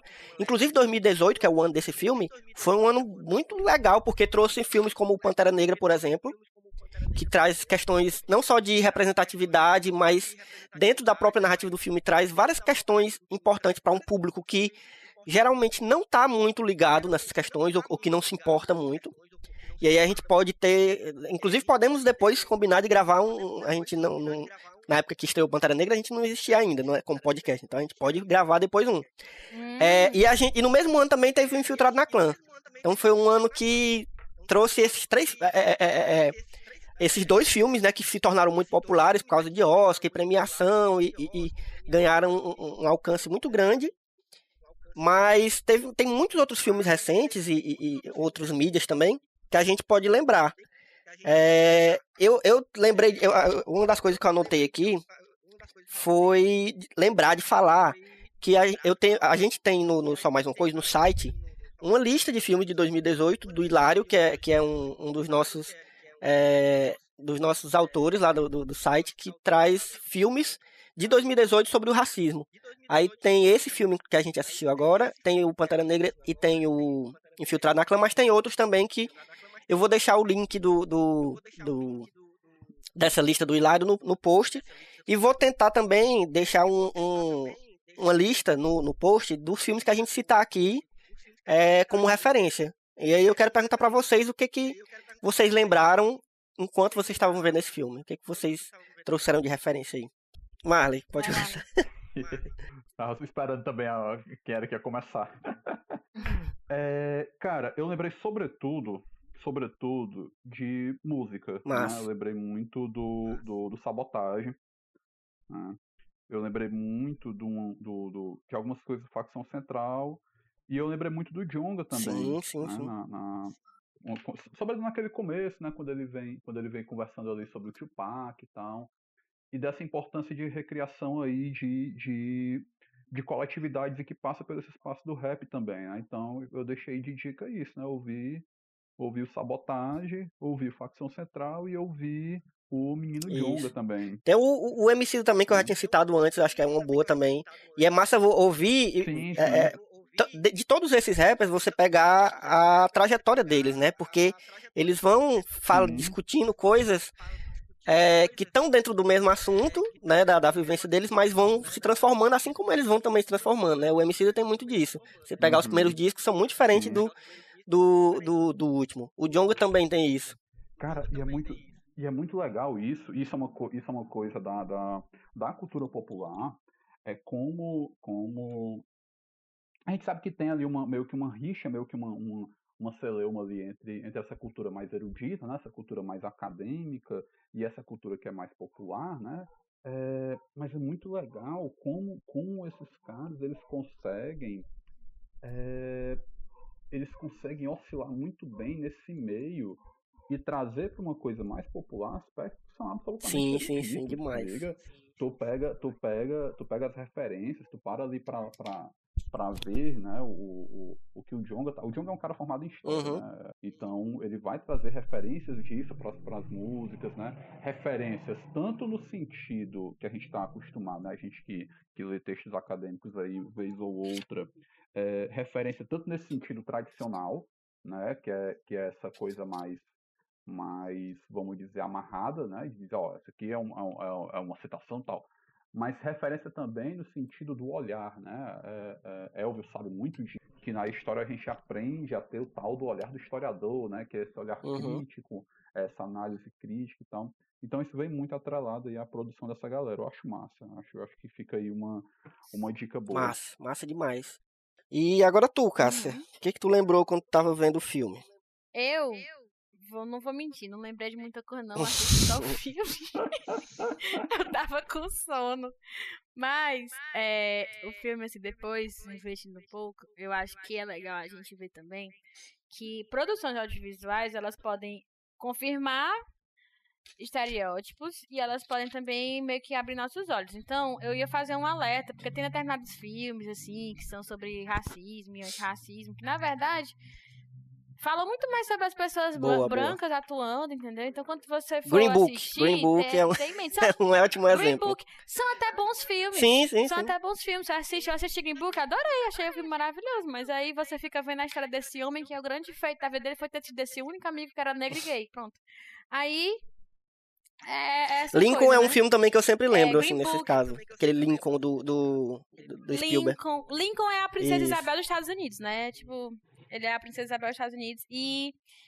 É, outra questão. outro- tem vários desses filmes, entendeu? Então, assim, não é nem uma recomendação sobre o que assistir pra abrir, seu, pra abrir seus olhos, Pra mas se a ligar, forma né? de ver, né? É, pra se ligar, que tem sempre. Olha, se o protagonista do filme não é uma pessoa negra se a pessoa negra tá muito vitimizada, assim, tipo, é muito sofrimento, e tem sempre uma pessoa branca que tá se compadecendo daquilo ali, tipo, Histórias Uhum. Cruzadas, É outro. né, também. Ótimo filme, outro filme maravilhoso, que eu adoro. Toda vez que passa assim na TV, eu adoro assistir aquele filme ali. É, mas você tem que ter esse olhar um pouco Tem um filme que eu sempre lembro também, Salvador, Cássio, em né? relação a isso, que até é meio polêmico, assim, de, de falar, porque realmente é um filme que tem. É, é- é bem meio a meio, sabe? Ele tem umas coisas muito legais, assim, inclusive é de um diretor negro, mas eu acho que ele tem, é bem problemático em outras questões, que é aquele 12 anos de escravidão. Ah, 12 anos de escravidão. Recentemente, ano passado, teve o filme da Harriet Tubman, Tubman né? Eu assisti, Qual? eu fiquei com muita raiva dele. Ah, Harriet, isso, isso, da da Harriet. Harriet. É, verdade. Pronto, eu assisti e eu fiquei com muita raiva dele. Porque o que acontece é que a, atriz que faz, que é a protagonista, que é a Cynthia, ela é uma mulher que, Ela é assim, incrível. o talento dela, eu não sei como expressar. Ela tem talento de tudo. A mulher, ela tem um condicionamento físico foda. A Canta pra mulher caralho. canta, sei lá, parece um anjo. A mulher é uma excelente atriz. Assim, sabe? Eu não sei nem dizer o que mais precisa falar pra isso, não. Eu achei que ela foi subaproveitada, que a história da Harriet Tubman se, se re- resumiu a uma beata, que tinha ouvia a voz de Deus, porque ela tinha tido uma pancada na cabeça quando ela tinha 3 anos de idade. Então, assim, tem certos filmes que eles têm certo potencial É. e tudo, mas é bom ter esse olhar do que. Do que porque o que acontece? Colocar muito.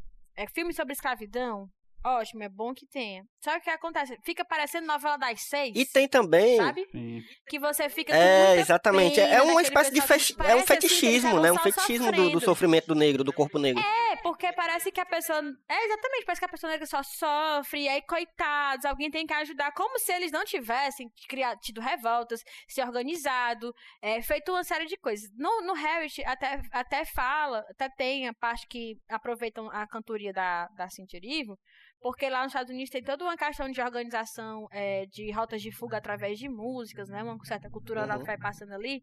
E meio que isso é mostrado, mas não muito, sabe? Eu achei que muita coisa da história dela deixou, assim, de ser abordada mesmo pra ficar... Ah, ela está sendo perseguida por esse homem branco, que é o ex-dono dela.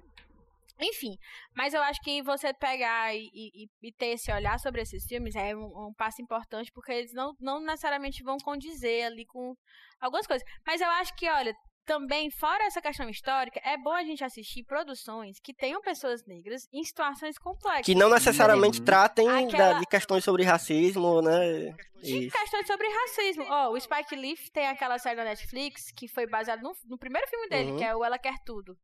A série foi até cancelada e eu fiquei muito triste. Mas é essa mulher que ela é uma jovem de 27 anos, artista em Nova York, ela tem quatro namorados. Então, tipo, ela tem três namorados, na verdade. Ela tem três namorados, cada um deles, cada um podia ser mais diferente, e ela busca um preenchimento dela com esses três namorados, que um é rico, o outro é um artista, o outro é um, um, um- um entregador de, de aplicativo. Então, que é muito engraçado e tal. E você fica vendo a vida dessa mulher tão rica e tão diferente, Uhum. assim, né? Tão, tão livre sexualmente e tal, sem ser uma coisa promíscua e tudo mais. E aí você vê como é que se desenrola aquela complexidade daquela pessoa no Uhum. todo. É, é bom ter. Então, tipo, ela quer tudo, é muito Tem uma série também, Cássia, eu não sei se tu conhece, que Eu é, que- que é uma série da. HBO, que é com a Issa Rae. Acho que tu já deve ter ouvido falar, não sei se tu já assistiu, que é Insecure. Ah, isso é Ray, é Pronto. Insecure. Excelente também. Eu, É. eu só assisti a primeira temporada, É mas é ela é, é bem assim também. Ela, coisas. ela trata da, da vida dela normal, assim. E claro, ela por ser uma pessoa negra, ela vai tá a vida dela tá intrínseca com, a, com as questões de raça e tal, mas a série não é sobre isso, você entendeu? passa vários perrengues, entendeu? Exato, eu, eu gosto de ver essas coisas. Não, não é só sobre isso. O que eu acho, por exemplo, tem uma produção que vai até estrear agora, brasileira, vai estrear a segunda temporada agora em junho, que é Coisa Uhum. Mais Linda. Eu assisti a primeira temporada e quando eu assisti a primeira temporada, eu achei muito complexo, muito problemático. Uma série de coisas que a série trazia, porque ela traz ali uma, uma cena boêmia no Rio de Janeiro, tem essa mulher Eu que é fiquei meio com preguiça ela mesmo foge da, da, dessa da série. lógica assisti, familiar. É, mas aí eu assisti porque eu achei que fosse uma série feminista e tudo mais. Aí é assim, ó, são quatro protagonistas, tem três mulheres brancas e uma mulher negra. Aí, na verdade, tem uma grande protagonista. Gente, quem assistiu é, Maravilhosa Senhora Maisel, Uhum. Prime Video, e assistiu essa série, vai dizer a mesma coisa que eu. A atriz que faz a protagonista imita a, Marvel, a, a Mrs. Maisel, certo? É igual. Ela tem os mesmos trejeitos, porque é a mesma época. É igual. A atuação é muito igual. Ela é tipo. E ela faz até. um- Tem até uma cena que ela faz um certo stand-up, que não pega, que é muito estranho. E a única mulher negra que tem, ela foi uma mulher negra, veja só. Ela mora no morro. Até aí tudo bem, sei lá. Década de 50, começando 60, certo? Ela mora no morro. Ela é analfabeta. Ela teve um filho sem ser casada. Ela trabalha de empregada doméstica. Ela conhece essa pro- protagonista, ajuda a protagonista a montar um bar de tudo. A mulher faz contato com o fornecedor. A mulher ajeita, faz a faxina. A mulher é, organiza para as pessoas chegarem. A mulher toma conta do negócio quando a outra tá no meio da rua, que é quase sempre. E ela não é a protagonista da série. É foda, né? Então, quando eu assisti, é foda, porque ela, ela faz muita coisa. Aí tem uma cena que virou icônica, porque ela confronta a protagonista, falando que a protagonista não sabe como é que é a realidade dela. Certo. E aí tem uma coisa que é muito interessante nessa série. Tem um Iemanjá que vive aparecendo, certo? Tem uma coisa assim meio de Hum. candomblé. E aí, é... sabe quem é que é do candomblé? Um personagem que é o par romântico dessa protagonista, que é branco, que ele parece como se fosse assim, pra ser o Chico Buarque. Sabe? Ele, é, ele, é, ele tá sempre com os pescadores e ele tem é, os adereços, ele usa aquela cordinha que eu não sei o nome, o Marley deve saber, o Marley sabe melhor que eu. Que é aquela coisa de orixá, ele usa um azul com. O, o Marley tá aí, tá? Tô, tô, tô ouvindo. Ele usa esse azul, não sei o quê. Inclusive, tô imaginando Aí, a cara de Marley agora é- escutando esse, esse personagem aí. Aí, enfim, Nossa, ele, é- ele é o, assim. o, o, o meu olho tá do mesmo jeito que ele é normalmente, porque ele virou 360 graus. Aí, Já foi.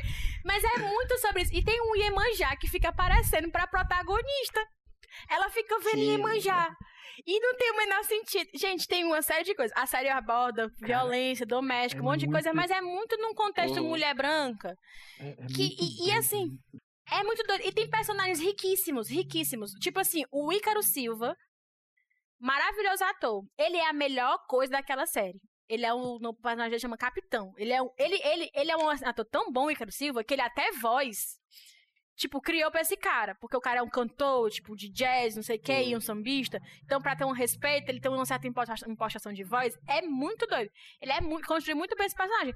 Quase não tem, quase não aparece. Aí eu tava percebendo que o. A.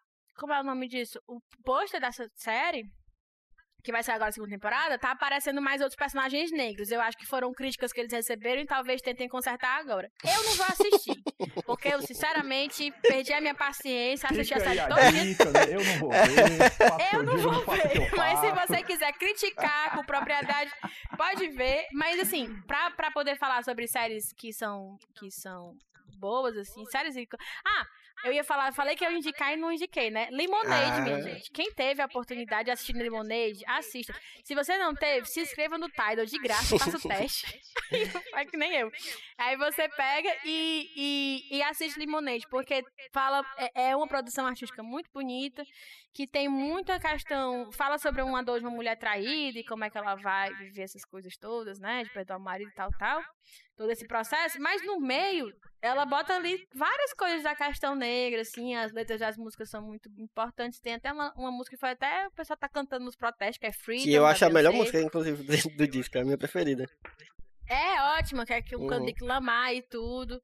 E aí tem todo tem todas várias referências. Você cada ceninha, cada coisa, cada penteado, cada é, figurino, cada cenário leva a questão racial nos Estados Unidos. Então, E tem também ali, aquele clipe, né. Cássia? Aquele do, do, do, do Louvre, né? Que ficou famoso na época e. Ah, o Ape Sheet. O Ape Sheet é mar... E que o povo fez um meme errado, que tem um meme que é a Beyoncé e o Jay-Z olhando Hum. para uns quadros.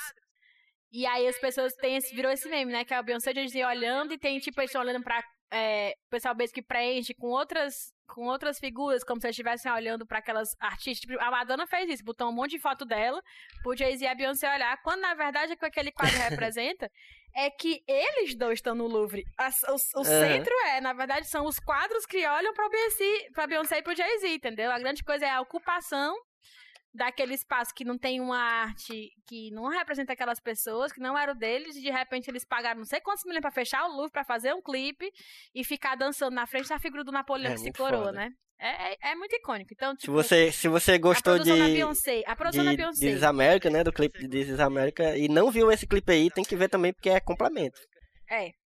Exatamente. Então fica aí a dica, as dicas do que evitar, do que assistir. Excelente, gostei, porque eu não realmente não ia lembrar de, de falar isso que é importantíssimo, isso que o Cássio falou. De, vamos se ligar no que a gente tá vendo também, porque tem umas armadilhas aí que a gente tem que se ligar. É, e, e ver também essas coisas, porque é bom a gente ver pra falar com propriedade, né? E, e- e- e ver onde é que tá. Onde é que estão vacilando e tal. Muito bom. E eu vou dar, eu vou falar umas coisas aqui que eu lembrei. É, eu vou jogar alguns. Tem um filme muito bom que eu, que eu que é de 2018 também, que pouca gente viu e inclusive tá até na, naquela lista que eu mencionei do Hilário, que é um filme chamado Ponto Cego. Que se eu não me engano ele tá na, na Amazon Prime, é, en- entrou recentemente. É um filme excelente que a galera precisa ver também, que ele é mais ou menos didático também. Eu não vou dar muitos detalhes, mas vão atrás desse filme. É, é Ponto Cego o nome. É. Né? Aí tem muitos. Tem toda, quase toda a produção da, da Ava do Verney, né? Que é. Que, que ficou primeiro conhecido muito por Selma. E aí depois fez aquele documentário A 13 terceira emenda, né? Que, que tem na Netflix e também é muito Sim. bom, assim, bem É didático e bem claro. E aí une também falando de documentário, tem. A gente tinha falado do Eu Não Sou Seu Negro, né? Que pega um- umas falas do, do James Baldwin e, e- e- faz uma coisa bem, bem massa também. É, tem séries também. Da própria Ava do Verney, tem aquela série que entrou na Netflix que é bem pesada, mas bem interessante de se ver, que é Olhos que Condenam, né? Ah, não tive coragem de assistir É, é uma minissérie, é bem. Fala muito sobre essas questões de, de- dessa injustiça com quem é negro e fala da violência policial, fala dessas questões que a gente. E de um caso específico, né? É um caso verdadeiro, assim, um caso que aconteceu mesmo, e, e fala muito sobre aquilo que a Cássia falou da, da coisa do júri, de como o júri é, se comporta mais ou menos, né? Como é que funciona nos Estados Unidos. E outra, quando tu falou do, da coisa do júri, eu também me lembrei muito da- de outra série, que é aquela do O.J. Simpson, que na verdade não é, não é sobre ele, mas é uma temporada que tem sobre ele, que é American Crime Story, eu acho. E a primeira É, temporada é primeira sobre o temporada. caso do O.J. Simpson, né? Que também fala sobre essa questão do júri. Que foi muito racializado, mas aí vem uma outra discussão. Não era só Não, sobre é, raça, exatamente. era sobre raça Sim, e sim. gênero. Então, essa, essa questão da interseccionalidade, interseccionalidade das coisas, né? Tipo, o cara, o cara claramente cometeu o crime. Ele claramente cometeu o crime. Tipo, tinha várias coisas. E eles conseguiram. Ele, a defesa conseguiu manipular a questão de raça a favor dele, né? Porque também teve um contexto de é, revoltas que estava acontecendo em Los Angeles. Essas mesmas revoltas estavam acontecendo agora. Teve uma onda de revolta como essa lá em Los Angeles na época do crime do, do, do, do OJ. E o OJ sempre foi um cara que negou muito Uhum. essa, essa, essa realidade, que é uma coisa que a gente vê muito com os nossos jogadores de futebol. Tá aí, né? O Ney- o Sim. menino Neymar, que não nos deve ser no, no quesito ser um bosta. Aí. é, é, tem esse. Tem esse, essa coisa. E aí tem vários outros jogadores. Ele, ele tem esse perfil, né? De tipo, uma pessoa que ganhou muito dinheiro e por ganhar muito dinheiro conseguir ter um acesso a, a determinadas áreas, assim, meio que negar uma identidade que ele achava que era pior. É uma discussão que a gente pode ter. E aí. O cara consegue se aproveitar disso, cara, mas ele claramente era É. matar mulher. É aquele negócio que a gente falou da interseção entre as lutas, né? Das minorias e tudo, como tá tudo interligado, né? No final das contas. A coisa de classes sociais e de. Tá tudo, tá tudo junto ali, né? E é engraçado, porque eu acho que se acontecesse o caso desse hoje, a mesma discussão aconteceria. Que, tipo, ah, ele é um homem negro, o sistema vai cuidar dele. Mas talvez, é, talvez tivesse uma voz um pouco mais forte com relação à questão dos direitos da Uhum, mulher e violência certamente. doméstica, sabe?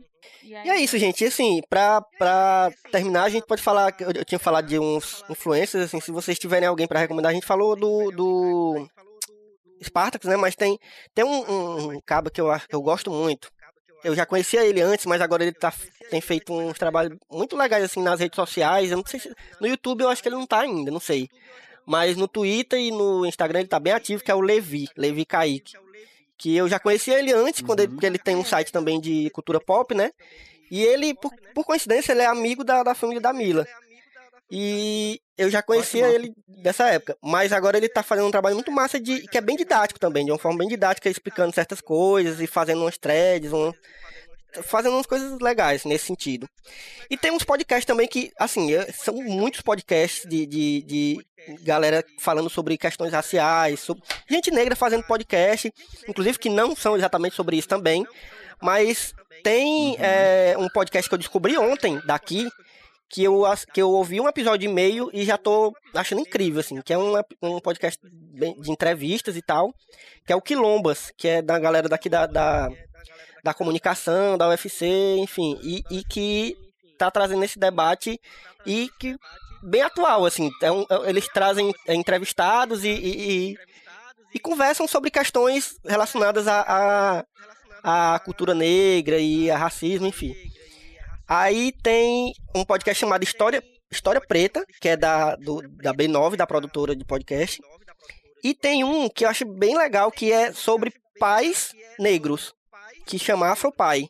Massa. Que é, é engraçado, porque podcast tem muito isso de, de vai afunilando, né? Tem podcast sobre coisas bem específicas. E esse eu achei muito interessante. Eu ouvi alguns episódios perdidos assim, porque já tem muitos.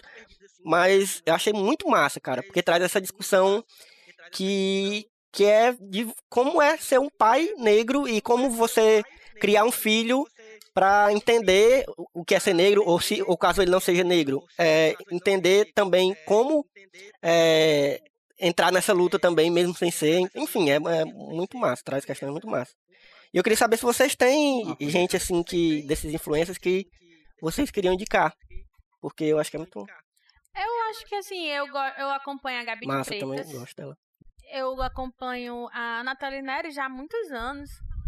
A Ana Paula Chongani, eu acho muito legal, cara, porque ela é.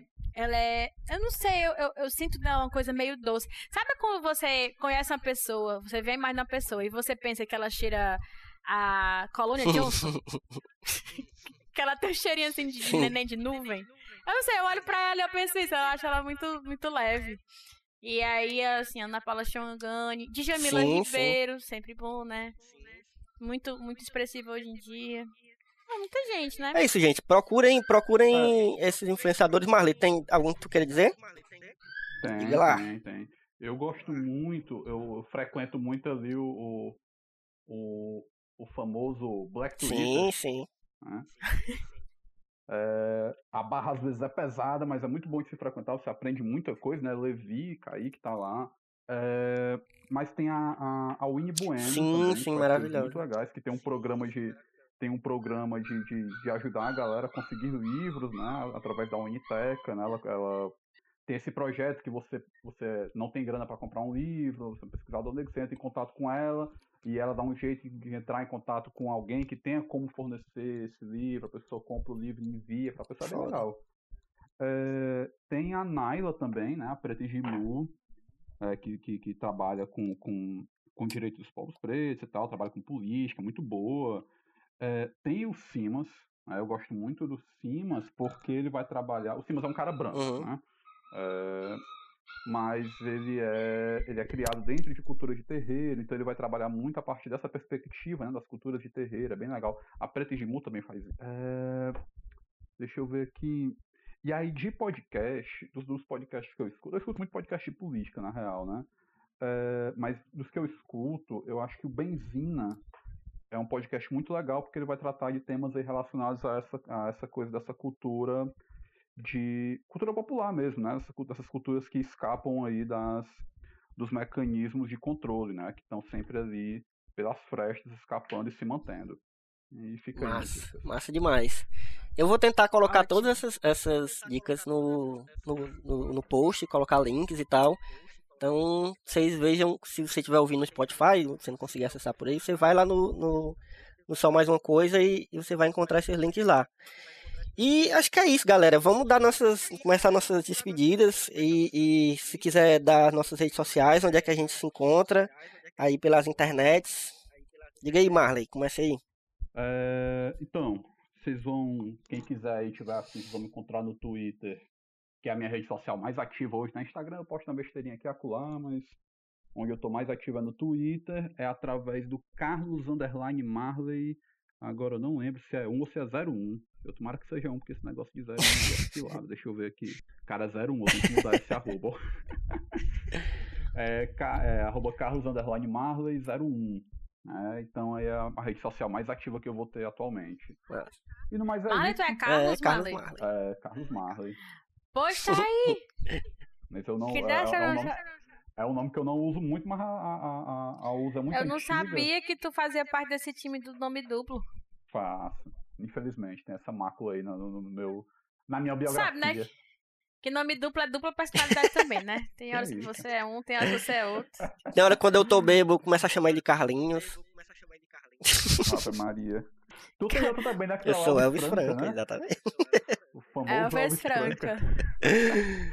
E é isso, queria agradecer ao convite também, muito massa estar aqui. Bom demais, É, vamos- é, vamos é gravar outras vezes, certeza. E aí uma coisa muito importante também, é, é, eu tinha falado da coisa da resistência, e acho que a gente tem que, cada vez menos isso, a gente tem que começar a propor debates, né? Acho que a gente acabou com essa coisa desse avanço do fascismo e com esse, esse, esse crescimento da bolha bolsonarista, a gente acabou ficando muito numa defensiva e o tempo todo tendo que, que esperar eles darem um passo para a gente fazer um contrapasso. Eu acho que, acho que não, acho que cada vez mais a gente tem que aproveitar espaços, construir espaços e falar, se colocar mesmo, né? Sermos aí sujeitos de agência. Boa. Acho que isso é importante, né? Fica aí o meu alô. Boa, é isso mesmo. É verdade. E tu, Cássia, onde é que a gente te encontra? Tu quer ser encontrada? A primeira pergunta é essa. Eu não sei. É, é, esse, é- esse é o cara que a gente quer Eu não tô querendo muito, não. Porque, é, na verdade, não é isso. É porque eu tenho uma rede social, tipo Instagram, mas eu vivo saindo, porque não me faz muito bem, não. Então, se quiser que- encontrar eu a Cássia, você vai acredito que eu- encontrar no Só Mais Uma Coisa e no Só Mais Um Plano de Sequência. É isso. Exatamente. De vez por outra eu tô aqui fazendo uns textos e tal. Um dia aí, se eu conseguir lidar melhor com essa questão da rede social, eu quero que as pessoas venham atrás de mim. Mas Mas é isso aí, tamo aqui, tamo aqui. Pois, gente, obrigado. A gente vai se juntar de novo em outras vezes aí, porque é, dessa vez foi, foi nas correrias, porque pela urgência do, do momento, né?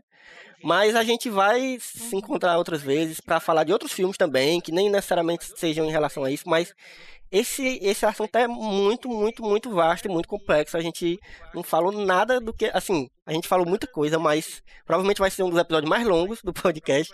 Mas, assim, a gente- ainda tem muita coisa. Ainda tem muita coisa. A gente, Tem pelo menos assim, a gente começou gravando no café da manhã e vai terminar aqui no almoço, né? Então, E eu fio que vou. Ave Maria. Eita. Pois é isso, galera. Então a gente vai se encontrando, vai se falando e um cheiro até. Não, peraí, peraí, peraí. Ah, Eu já ia levar carão da Mila. Porque eu não dei os arrobas do Só Mais Uma Coisa. Você encontra a gente no Ah. arroba site Smook. Smook, S-M-U-C. Site Smook de Só Mais Uma Coisa. Tanto no Twitter quanto no Instagram.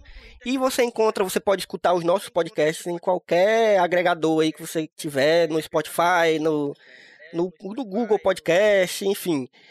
É, você procura tanto o Só Mais, uma, o Só Mais Um Plano de Sequência, quanto os nossos, outros- nossos outros podcasts, que são o Memory One e tem agora o Bichas Nerd, que é um podcast de cultura pop voltado para o público LGBTQI+.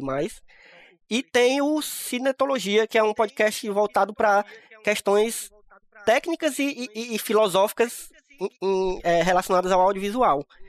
Então a gente está tá crescendo nossa família de podcast do Só Mais Uma Coisa. Em breve vão ter mais podcasts. Então fiquem de olho que a gente vai ter um toda uma rede de, de, de podcasts aí para todo mundo ouvir. E é isso, galera. Então, pronto. Agora tá feita a minha missão. Mila não vai mais brigar comigo, que eu fiz a propaganda.